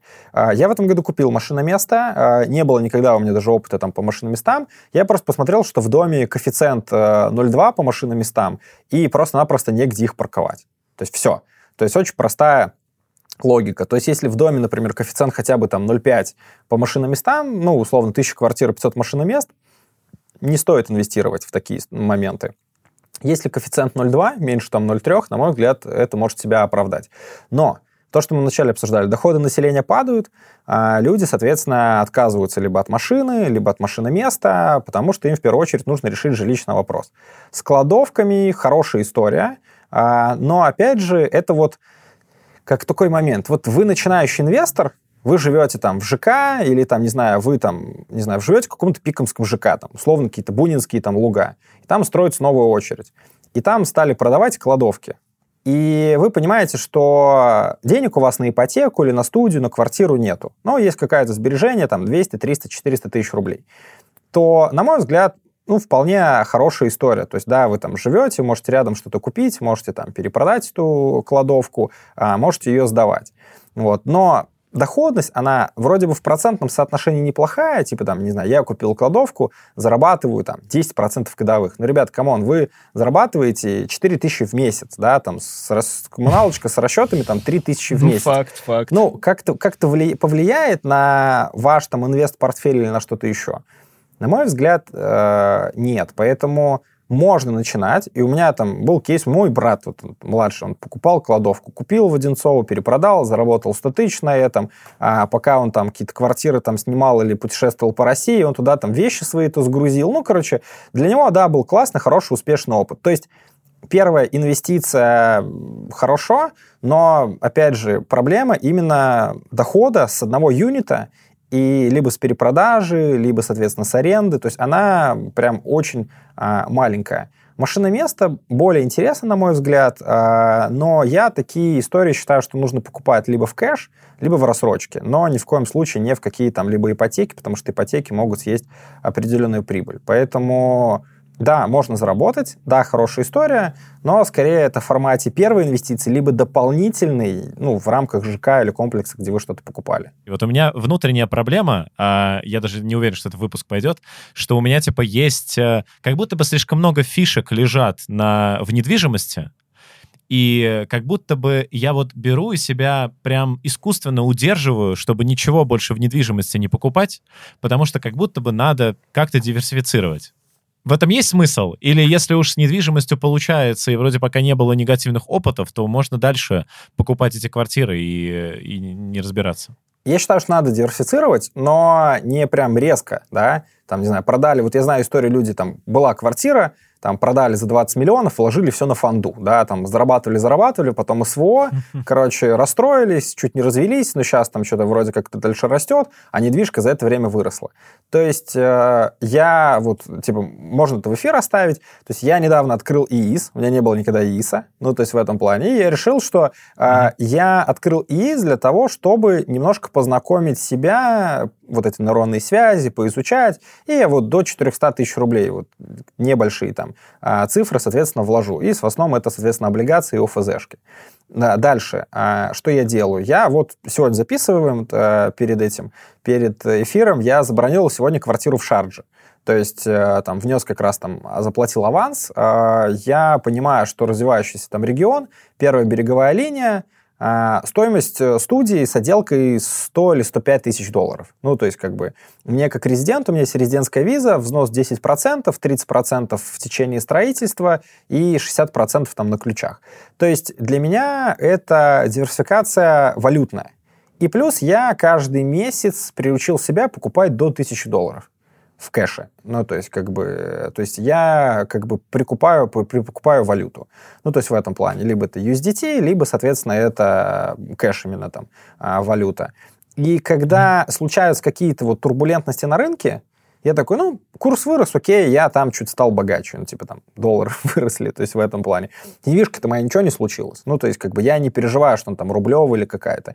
И я делаю такие супер небольшие, но по факту вот все, что я сказал, там, не знаю, там машины места, валюты или вот условно шаржа, это меньше 10% моего портфеля основного. Ну, то есть, как бы это вот как такие определенные там начинания, определенные знания для небольшой там диверсификации. Вот. Но в целом основная проблема людей, скорее всего, и в бизнесе, а, и в инвестициях, это вот есть то, что работает, да, и в чем еще мы разбираемся. Мы такие, окей, это работает, вот пойду искать неведомую какую-то херню себе, да, и зачастую мы там тратим кучу времени и, и теряем, да, а по факту надо концентрироваться там, что работает, ну, как бы эту историю масштабировать.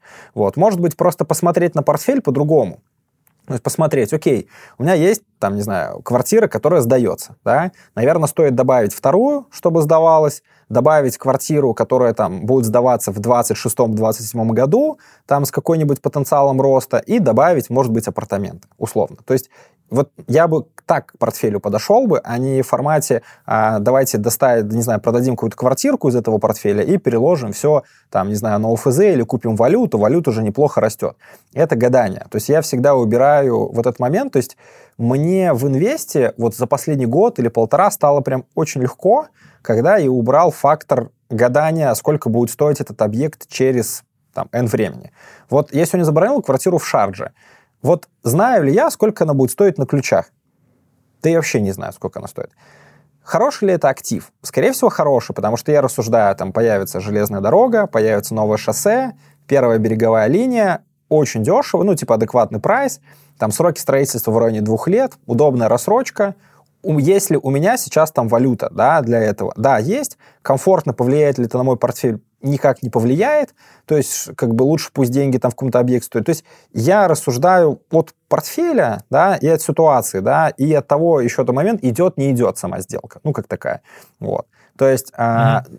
вырастет, супер, не вырастет, ну, может, буду сдавать, либо там перепродам, либо еще что-то. То есть какой-то такой момент, но это куда лучше, чем вот эта вот история купи, я лучше бы купили долларов и сидели, ничего не ждали бы. Ну, таких сказок я не знаю. То есть, как бы, э, как бы, когда начинаются качели на рынке валютном, люди очень себя неадекватно ведут. А что насчет, э, возможно, ты знаешь, э, что насчет недвижимости за рубежом в тех местах, где она сейчас доступна для россиян? Как это работает там? Возможно ли это сейчас рассматривать как инвестиционный вариант?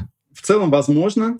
Вопрос, опять же, ожиданий ну, скажем, там, Дубай, э, покупка квартир в Дубае, можно найти что-то, что будет на вторичке, что-то, что будет приносить 5, 6, максимум 7% годовых, но зато это в долларах, э, это интересней. А, ну, и здесь надо понимать, что надо покупать тогда уж вторичку, то есть то, что уже готово. Если говорить про Дубай новостройки, то здесь, опять же, это вера в то, что э, конкретный дом, э, конкретный жилой комплекс вырастет за период стройки, а, плюс вера в то, что попадется хороший риэлтор, который сможет продать эту вторичку. Потому что основная проблема mm-hmm. в Дубае это не купить э, новостройку, а продать. То есть там очень там совершенно другой рынок, не как в Москве, и продать э, квартиру э, на вторичном рынке очень сложно в Дубае. Я знаю огромное количество людей, которые купили там квартиры на первичном рынке с целью продать через год-два, но пока э, не знаю ни одного, кто бы продал по той цене, по которой он хочет продать, и по той цене, по которой он планировал продать, когда покупал. Вот, это если говорить про Дубай. То есть как консервативная история с арендным доходом в районе там 5-6% годовых в долларах, да, можно рассмотреть, найти такие локации, которые можно сдавать уже прямо сейчас. Если говорить про Бали, тоже достаточно популярное направление. В принципе, там э, можно зарабатывать, не знаю, плюс-минус 10%, наверное, говорят про 15-20, но просто неправильно считают. Потому что виллы, которые есть на Бали, они все, практически все на арендной земле. Угу. И э, есть срок этой аренды, там, как правило, 25 лет. Это означает, что через 25 лет ты остаешься без актива. И если ты заходишь э, в, такую, в такого рода проект, да, ты будешь зарабатывать 20 э, годовых на э, сумму, которую ты вложил в начале, но через 25 лет ты окажешь, окажешься вообще без той суммы, которую ты вложил. То есть ты не сможешь это продать. Ну, исходим из худшего сценария, что собственник земли просто заберет у тебя твой дом, на что он имеет полное право, а не продлить с тобой э, договор аренды земли. Ну, то есть можно просто, можно просто купить, сдавать ее 24 с половиной года, а потом продать. Мне кажется, будет как э, с продажей футболистов. За полгода до истечения контракта э, за ту стоимость, за которую ты хочешь продать, ее никто не купит. Да, наверное. Да, именно так. И поэтому важно считать не просто доходность э, грязными на сумму, которую ты вложил, а важно считать IRR э, с пониманием того, что через там, 25 лет у тебя от актива ничего не останется, а, и здесь уже ни о каких там 20 годовых в валюте речи не, не идет. А может, есть какие-то страны, знаешь, которые, вот, э, понятное дело, там все друг другу прожужжали уши про Дубай, про Бали и так далее. А, есть ли что-то, вот, что сейчас э, еще э, не так сильно э, опопсело, э, и, но при этом что кажется перспективным? Но для того, чтобы, в принципе, зайти на рынок э, любой другой страны, нужно проделать достаточно много э, таких э, упражнений, начиная с открытия счета, там, получения ВНЖ, потому что, например, в Дубае, чтобы открыть счет, то есть если план, например, продавать потом эту квартиру, то нужно иметь э, счет в Дубае. Чтобы иметь счет в Дубае, нужно иметь ВНЖ Дубая. А, чтобы иметь ВНЖ Дубай, надо оформиться на работу куда-то или открыть там юрлицо. Плюс э, деньги за квартиру надо еще умудриться перевести туда как-то из России, да. То есть все это, все это непростая достаточно задача, которая съедает определенные операционные э, издержки, э, и что тоже напрямую влияет на доходность. Ну, я вообще бы зарубежку не рекомендовал, э, ну, только как просто, опять же, способ сохранения там денег в валюте. Дубай, Бали, окей, подходит. Таиланд, там тоже арендованная земля. Э, Египет, там собственность, там есть один проект который, ну, там 4-5 годовых в аренде можно смотреть. В общем, ничего такого. Европа, понятно, что и Америка там совсем маленькие доходности. То есть такого, где можно было бы зарабатывать там двузначные цифры еще и в валюте а за рубежом, такого в принципе нету. То есть надо понимать, что это будет всегда, это будут всегда некие сложные проекты. То есть такого вот, как ты купил на открытом рынке, сдал в аренду и все, или там купил, не знаю, полгода подержал и продал, это надо быть экспертом, разбираться. Это, как правило, будет какой-то объект, который надо либо как-то обелить, он имеет какие-то юридические проблемы, либо надо его поделить на маленькие части, либо надо сделать там хороший ремонт, соответственно, нужен какой-то управляющий, который будет этим заниматься. То есть, когда туда вкладывается время, тогда из объекта можно получить двузначную доходность. Это же касается и там тех объектов, которыми занимаемся мы здесь в России, ровно такой же принцип. И э, это же касается и объектов, которые есть за рубежом. Поэтому э, вот что-то такого на поверхности, э, ну, этого просто Поэтому не подзакатайте как губежки айтишнички. То есть зарубежная недвижимость это не просто не панацея, это совсем не панацея, я правильно понимаю? Это, это очень сложная история. То есть э, даже мы вот там, ну, я родился сам в России, здесь всю жизнь живу и э, занимаюсь достаточно давно недвижимостью, я понимаю, что в каких-то э, там конкретных видах недвижимости мне нужен, ну, некий эксперт, кто прям специализируется условно там на там, этой локации, например, или мы вешаем какие-то обманные объявления, обманки, чтобы посчитать количество звонков, там, например, потенциальных интересантов. А, и это все мы делаем здесь, в России, где мы, ну, э, в принципе, разбираемся в этом рынке. А если говорить про зарубежную недвижимость, это либо иметь какого-то прям надежного партнера, друга, который э, у него задача не заработать себе своей там комиссии, а задача сделать хорошо тебе, и который давно на этом рынке живет и работает, и разбирается, и вот он просто по доброте душевной советует. Если такой друг есть, то можно рассматривать зарубежку. Если такого друга нет, просто выходить, это будет, ну, просто будет, э, как говорят, э, будешь очередным хомячком.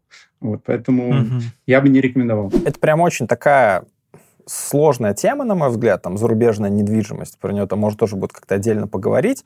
А, я считаю, что зарубежная недвижимость хорошо с целью, как сказать, переложить валютный доход или, условно, там, переложить деньги в валюту, чтобы получать валютный арендный доход. Вот это классная история. Mm-hmm. Типа, ну, вот если у вас есть кэш, то идите, купите на вторичном рынке в Эмиратах, там, в Дубае, в Абу-Даби, там, где хотите, купите квартиру и сдавайте ее. Хоть долгосрочно, возьмите там на долгосрочный контракт, вам еще там два чека выпишут, вы чуть не сразу годовую аренду там или одним чеком выпишете, вы придете в банк и заберете сразу годовую аренду от этой квартиры в долларах, да.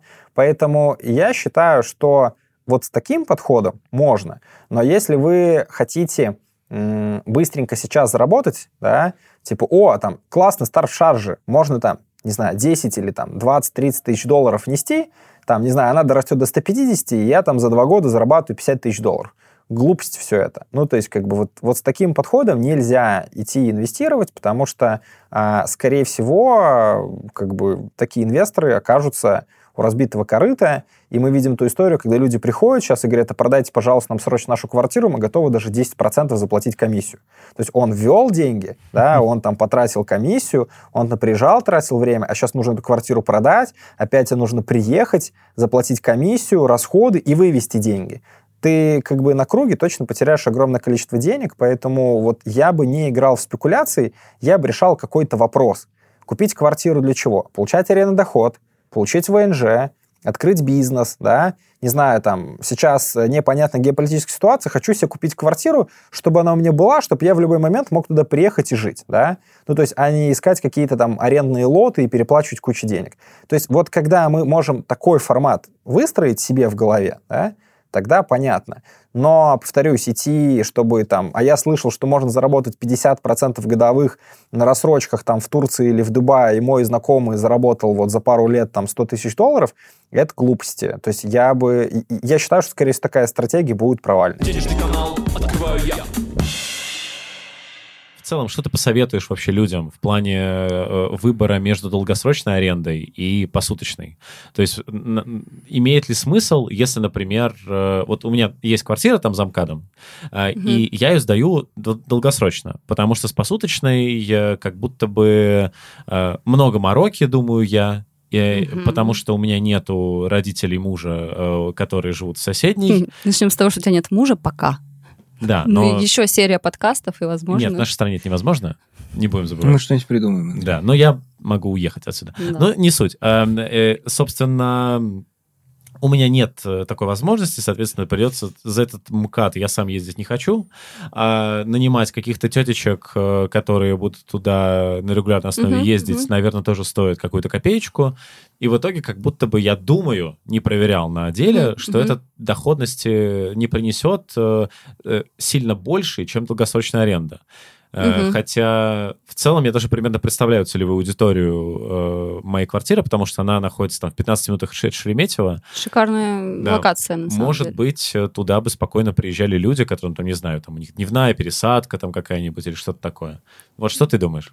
А, смотри, здесь, наверное, два основных аспекта. Это именно рыночный, да, Мгм. а, то есть нужно поизучать текущих твоих конкурентов потенциальных, посмотреть, не знаю, в этом ЖК, в соседних ЖК, в соседних домах, кто что сдает и что, и что там есть, посуточно, да. Я думаю, что там будет плюс-минус одинаковая какая-то вот вилочка, э, цена за сутки. В Москве, что классно, нет сезонности. Это инсайт от профессионалов рынка. Ну, как таковой сезонности нет. В Москве как бы всегда плюс-минус ровный спрос. Мгм. Да, там есть какие-то мероприятия, но это, я бы сказала, не сезонность, а какой-то ситуативный спрос. Вот, соответственно, смотришь всех этих ребят, которые вокруг тебя, мэчишь их квартиры свои, со своей, ну, там, количество комнат, санузлов, площадь, какие-то удобства, и прикидываешь, что тебе такой немножко стейджерский, э, стартаперский, продуктовый подход, что тебе небольшого надо добавить в твою квартиру, чтобы чек был выше. И, ну, естественно, и был спрос. Ну, то есть вот самый такой первый вброс, не надо продавать как все. Ну, ты будешь как все. Соответственно, иногда это бывают какие-то очень неочевидные вещи. Допустим, кондиционер. Не у всех он есть. А летом в жару в Москве он очень даже актуален, потому что душно. Те- Еще и после самолета. У меня святые жильцы, которые сами установили кондиционер, потому Ой. что я, э, я при, э, когда проектировал квартиру, я вообще человек, ну, который, по- мне видно, и мы помним, в какой футболке я был в прошлый раз, я в целом не думаю про проветриваемость, поэтому я просто забыл. Что за футболка? Я прям посмотреть хочу. Я только в этой его видела. Душнило. А, душнило. Да. Все. Ну, там, Собственно, да. там без футболки, понятно. Да, поэтому, ну, Мы не так близки еще, чтобы без футболки было понятно. Однако Да. уже по выпуску про зарплаты было понятно, что Да. ты лютый душнила. Вот, и, короче, поэтому у меня реально было душно, но мне было ок. Э, А вот когда туда въехали люди, Да-да-да. они такие, блин, без кондея плохо. Да, Я не надо, говорю, ме- точно не надо мерить Да. по себе. Ну, то есть да. ты, во-первых, обязательно, да, поживи в своей квартире, прям как гость. Приедь прям с чемоданом, со своей щеткой или без, с тапочками или без. Это важно, это мелочь, но это важно. Или, допустим, такой тоже нишевый спрос, квартира для семьи. Соответственно, если у тебя есть какой-нибудь там блендер, посуда, стульчик для ребенка, ванночка для купания, не дай бог. Ну, как бы, а, или дай бог. или дай бог, да. Дал бог э, Зайку? для купания, да, стыл жайку. да. Возможно. И опять же, если там у конкурентов это не сильно представлено, а у тебя локация близость к аэропорту, довольно широкая аудитория, в том числе и семьи, возможно, их это тоже зажжет. Возможно, даже в основном семьи, потому что кажется, что чуваки, которые там типа бизнес, там командировочный, там, наверное, отели Гостиница. будут, Мгм. они еще ближе к аэропорту. Да, с посуточной арендой еще такой важный момент, э, важна вместимость. Если ты сдаешь какую-нибудь студию в центре Питера, очень много таких, 15 квадратных метров, студия, там, короче, ничего нет, э, для двоих, то ты конкурируешь с отелями прямо напрямую. А когда ты сдаешь квартиру, куда м, поместится, допустим, 5-6 человек, то у тебя сразу же спрос вырастает, потому что это 2-3 номера в отеле. Это цена сразу x2, x3 для гостя. А Это ты правда. можешь цену как бы выставлять, ну, исходя из количества гостей, как тебе удобнее. Насколько я помню, там площадь у тебя довольно большая, позволяет. Откуда ты помнишь? Простите. Какая площадь у тебя, кстати, в квартире? Э, Ну, там где-то 70 метров э, и Вот, еще полтора отлично. метра балкон. Ну, Вот, там прилично. отлично, Там да. это типа евро-двушка, но она очень просторная. И в этом плане, да, в этом плане прикольно. У меня, кстати, есть история на тему вот э, просторных квартир. У меня просто есть традиция вместе со своими лицейскими друзьями приезжать в какие-нибудь маленькие региональные города, устраивать такой ностальгический туризм на свой день рождения. И обычно мы всегда ищем какую-нибудь огромную квартиру, человек на 8. И вот я, мы, так- я такое проворачивал и с Ивановой, и с Костромой. Мгм. Реально, типа, две квартиры вот посуточно на весь город. Ну, потому что Да. не любят э, люди сдавать на компании такие, мне Нет, кажется. дело не в компании, Ну, дело просто дело. в том, что квартир, где есть реально много посадочных мест, опять же, Предложение очень у нас же нет ограничено. тусовки в этой квартире. Мы типа туда приезжаем просто, чтобы в одной квартире потом всем лечь спать, да. Ага. Потому что я всех моих друзей типа зову и оплачиваю им жилье, и оплачиваю им билеты э, э, в Иваново. А, и вот реально одна квартира где-то там за рекой, я помню, что в Костроме, что в Иваново была, причем с таким вот прям как будто бы вот э, новые русские Мгм. их сделали в свое время под себя. То есть они там с какой-то странной, э, как это называется, папье-маше какие-то на, на на стенах. Ты просто смотришь на это и думаешь, боже, я бы никогда в жизни не смог жить в этой квартире больше одной ночи. Ну, по приколу можно и Да, заселиться. Но по приколу, да. когда Мгм. нет выбора, то там четыре спальни — это хорошо. Да, и еще там, знаешь, всякие развлекательные истории, Мгм. типа там какая-нибудь песка или какой-нибудь кикер, тоже на это могут э, повестись, там те же семьи с детьми или какие-то м, компании. Ну, звучит, кстати, хорошо. У меня как раз есть кикер, я помню, отдавал там какой-то свой кикер детский э, семье, которая Да. попросила. Можно попробовать? Ну, конечно, посуточная аренда дает э, больший доход. Другое дело, что нужна команда, которая будет этой посуточной арендой управлять. Это размещение Мгм. объявлений, это прием звонков, это заселение гостей, это уборка ежедневная, э, прием платежей и так далее. Есть там компании, которые этим занимаются э, ну, через приложения, у которых, собственно, делают это как сервис э, и там за, за определенную комиссию. Но даже с учетом этой комиссии, конечно, это ну, более выгодно, чем сдавать долгосрок. Но надо понимать, что это будут определенные расходы на ремонты, а, более, более а, частые, че- чем а, при долгосрочной сдаче. И это будут совершенно там, другого плана жильцы, которые заселяются ну, посуточно. Вот. То есть это будет отнимать чуть больше времени, но и доходность будет больше. А вот как решается вопрос вот с этими э, реально людьми, которые мне обеспечат, что всегда там было чисто? Да, есть такие люди, называются, насколько я понимаю, это называется управление э, краткосрочной арендой, сдачей, управление наймом. А, тут вообще две схемы. Есть управление, а есть субаренда. Ну, субаренда тебе, я думаю, неинтересно Нет. совершенно. Да. Ну, то есть, как бы, вот представь, что те, кто у тебя сейчас живет э, в долгосроке, они сдали это посуточно и забирают всю разницу себе. Конечно, это неинтересно.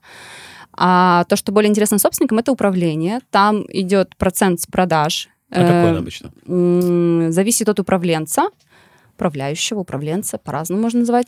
Где-то от 20 до 30 я видела. Кто-то, ну, смотри, да, с одной стороны, это много, но если мы возвращаемся к истории с изучением рынка и мысли в сторону, а как мне сделать чек повыше, чем вот у этих ребят, и помним, что тебе не надо ни о чем вообще заботиться, там как договоритесь, но обычно управляющие берут на себя и расходники, и у горничных. Тебе не надо вообще думать, какая горничная выйдет, какая заболела, какая родила. Ну, типа, это, это вообще не, тво- не твой геморрой. Мгм. Ты просто получаешь ежемесячно, ну, там, 70% от всего, ну, как бы от чистой прибыли итоговой. Мне кажется, это Вот. нормальная плата за вот Да, это. за весь геморрой это действительно Да. общение с гостями, заселение-выселение, будет ли это электронный замок, логбокс, или они будут лично встречать. Это их вообще тема, и как бы они в целом тоже в рынке шарят, с ними можно как-то пообщаться, договориться и как минимум узнать, какие перспективы.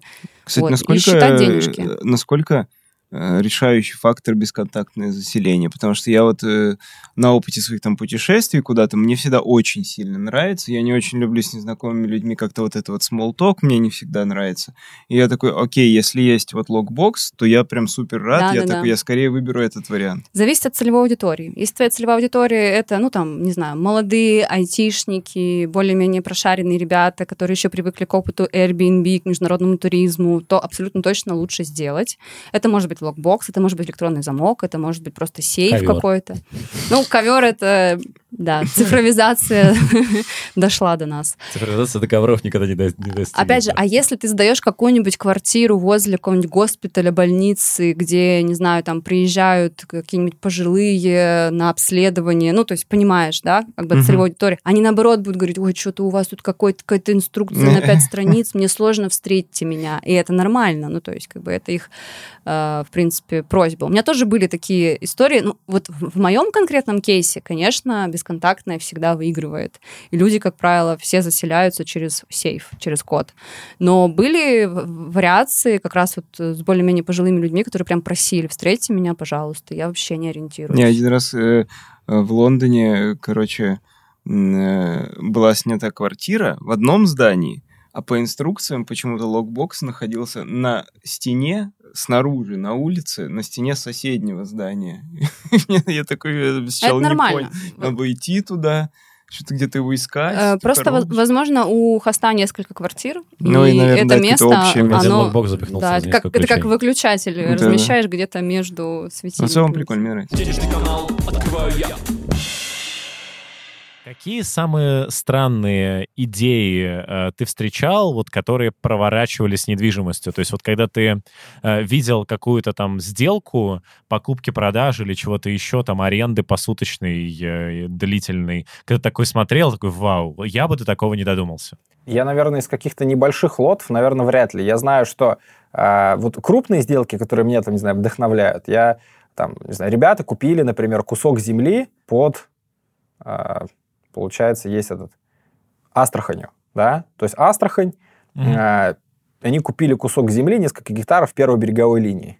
Они проанализировали, что там есть санатории, я могу ошибаться, но какой-то крупной топ-компании, типа там Норникель или Поле Золота, и топ-менеджменту нужно где-то парковать яхты. И, короче, негде, или там не хватает их, и они выкупили первую береговую линию под Астраханью, по итогу сделали причал и сдали в аренду, чтобы парковали яхты, и зарабатывают только на аренде. А еще другой кусок земли, который остался, они отдали под аренду ресторану еще кому-то. И то есть там люди делают бизнес, то есть, а они просто там выкупили землю, а, как раз-таки, если не ошибаюсь, после СВО у китайцев или у кого-то, а, кому там не понадобилась земля или нужно было им продать активы. Да, там типа сделка была на уровне там за кусок земли там 100 миллионов, но в целом она довольно интересна. То есть есть вот супер такие типа out-of-box идеи, когда ты понимаешь портрет, но я бы никогда не додумался, что купить там кусок земли на первой береговой линии, чтобы сделать причал под яхты, например. Для меня это непонятная история.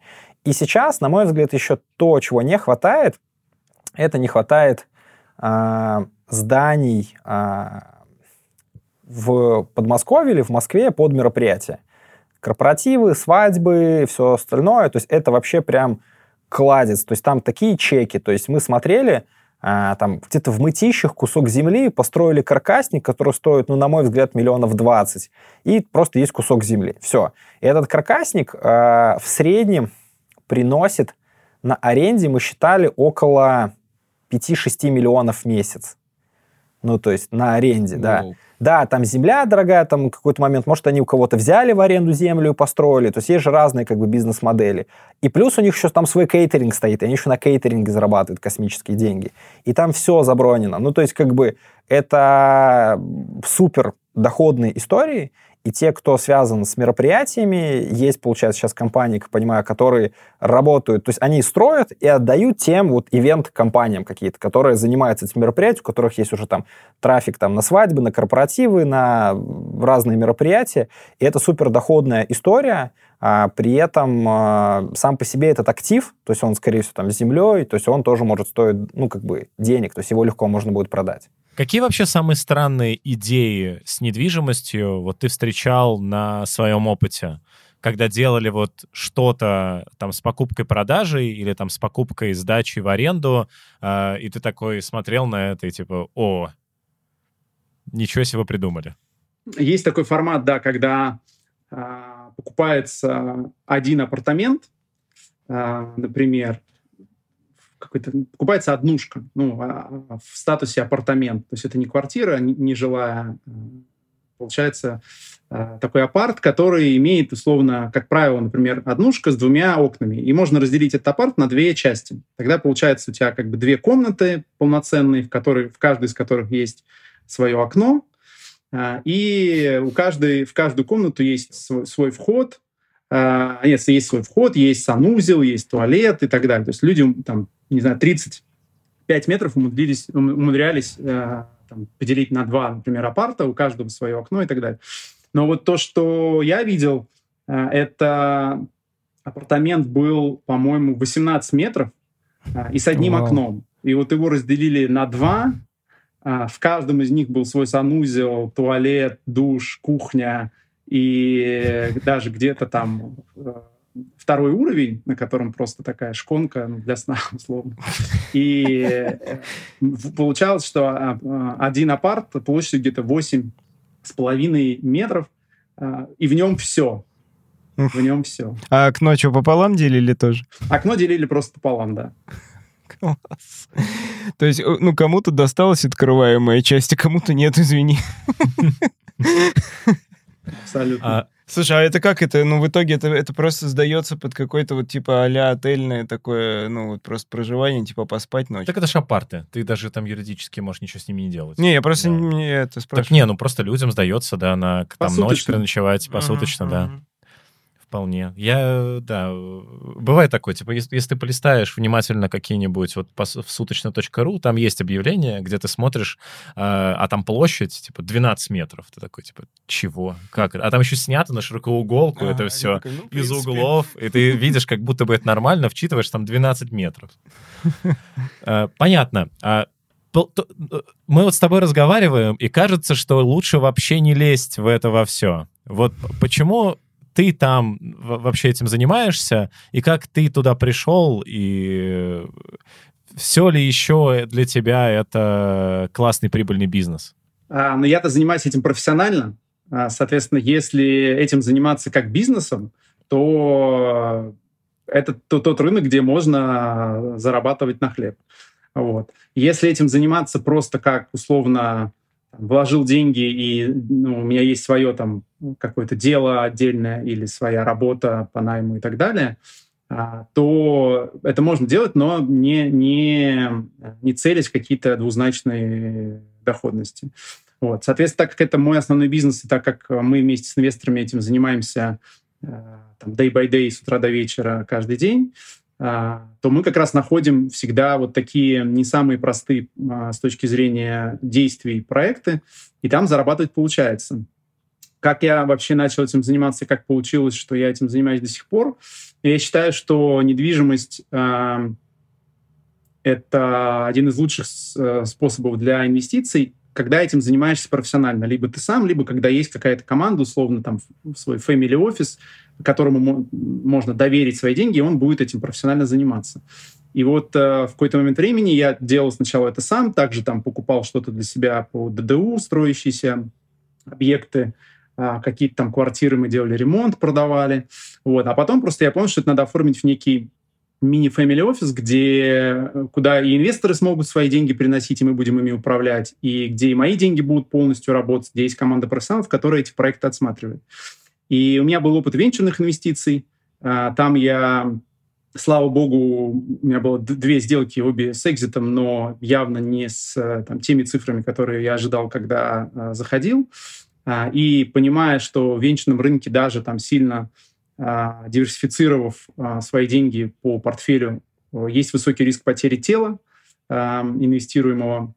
И вот этот риск, собственно, и переживания, которые ты испытываешь, когда ты теряешь ту сумму, которую ты вложил, эти переживания не самые приятные. Вот в историях с недвижимостью этот риск потери суммы инвестиций, он сильно-сильно ниже.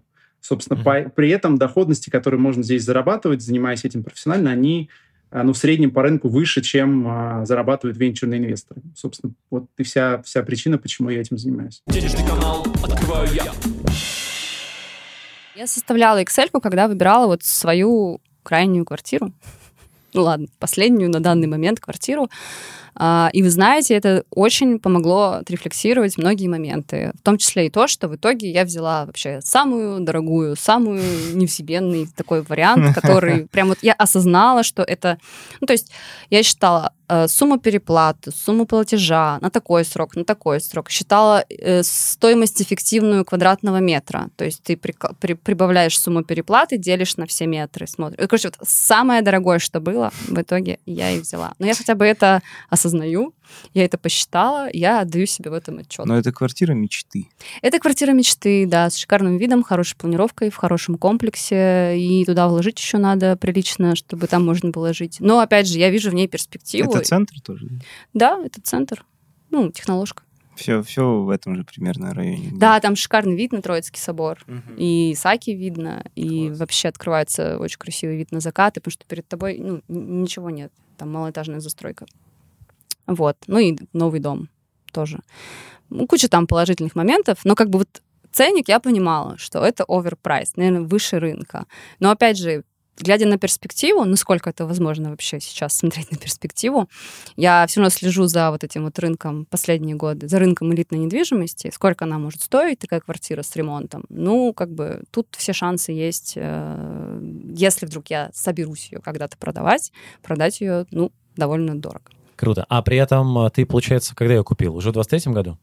Да, да, да. Ну, То есть уже, на уже когда цены начали падать на квартиры? Слушай, мне так получилось, что это была, ну, во-первых, одна из самых дорогих квартир в комплексе, из-за того, что она большая, ну, относительно, из-за того, что она видовая, Мгм. там, ну, типа, во всей парадной единственный этаж с балконом. Балкон-терраса. Вот. То есть их мало таких квартир. Их, э, вот единственная, которую еще не забрали, она осталась. И она у них была во всех проспектах, на всех сайтах, в инстаграмах. То есть застройщик ее везде выкладывал, что вот, типа такая классная. И, конечно, в ценнике это все отражалось. Вот. Но я, наверное, одна из первых заметила, что у них появилась акция прикольная. Делаем вам скидку 10%. Если вы... Нет, просто если покупаете, делаем скидку 10%, либо парковочное место в подарок. Ну, мне как бы особо не актуально. Кстати, да, у меня нет машины вообще ноль, ни, ни одной. Вот, и пока нет необходимости, живя в центре Питера, покупать прям свою машину. Мгм. Вот.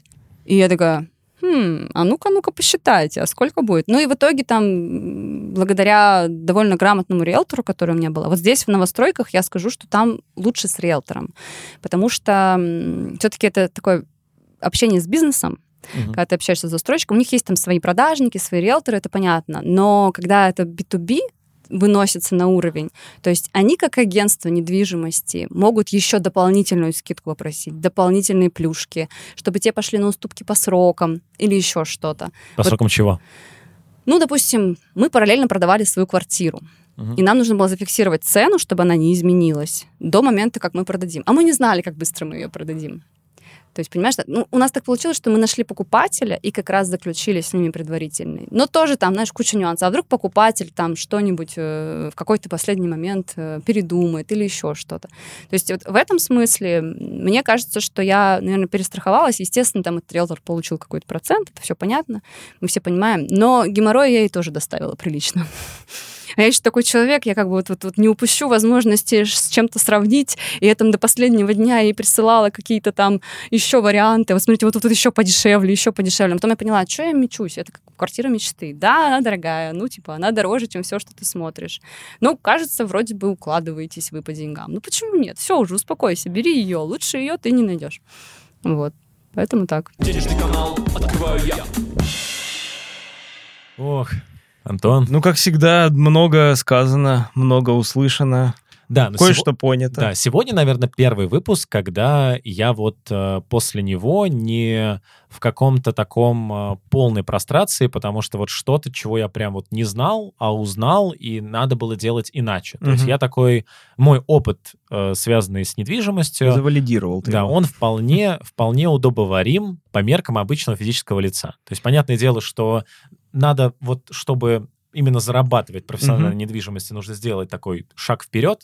Но в целом это для меня было очень полезно, и э, я скорее появился повод задуматься. А вот Мгм. как бы что действительно лучше? Там посуточная аренда, возможно, стоит в нее влезть. Там я вот квартиру сдаю. Э, Там, возможно, стоит подумать э, про то, чтобы более более просто расставаться с квартирами, Мгм, потому мгм. что вот мне очень понравился опыт э, ребят, э, которые рассказывали, что они легко продают, покупают новые, вот как айфоны. И, а я понимаю, что мне этого вообще не хватает. Да. Я как бы думаю, что как бы любая квартира, которую я купил, все, она со мной навеки. Вот. А на самом деле надо проще относиться. Типа купил, Согласен. подорожало, продал, купил что-то новое. Потому что деньги должны работать, даже если они в недвижимости. Да, у меня, в принципе, немножко другая ситуация. Я тут, как всегда, открыл для себя много нового, потому что я не пользуюсь многими этими инструментами, которые сегодня там прозвучали в отношении, значит, недвижимости и тем более инвестиций в нее. наверное, самое важное, что я перестал бояться слова ипотека.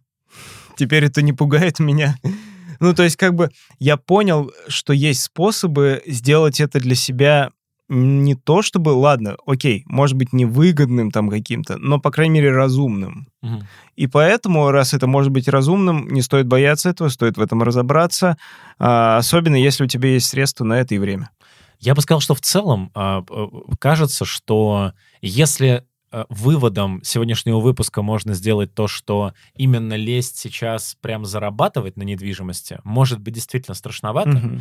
то просто пользоваться инструментами покупки недвижимости, которые есть в России, очень доступно.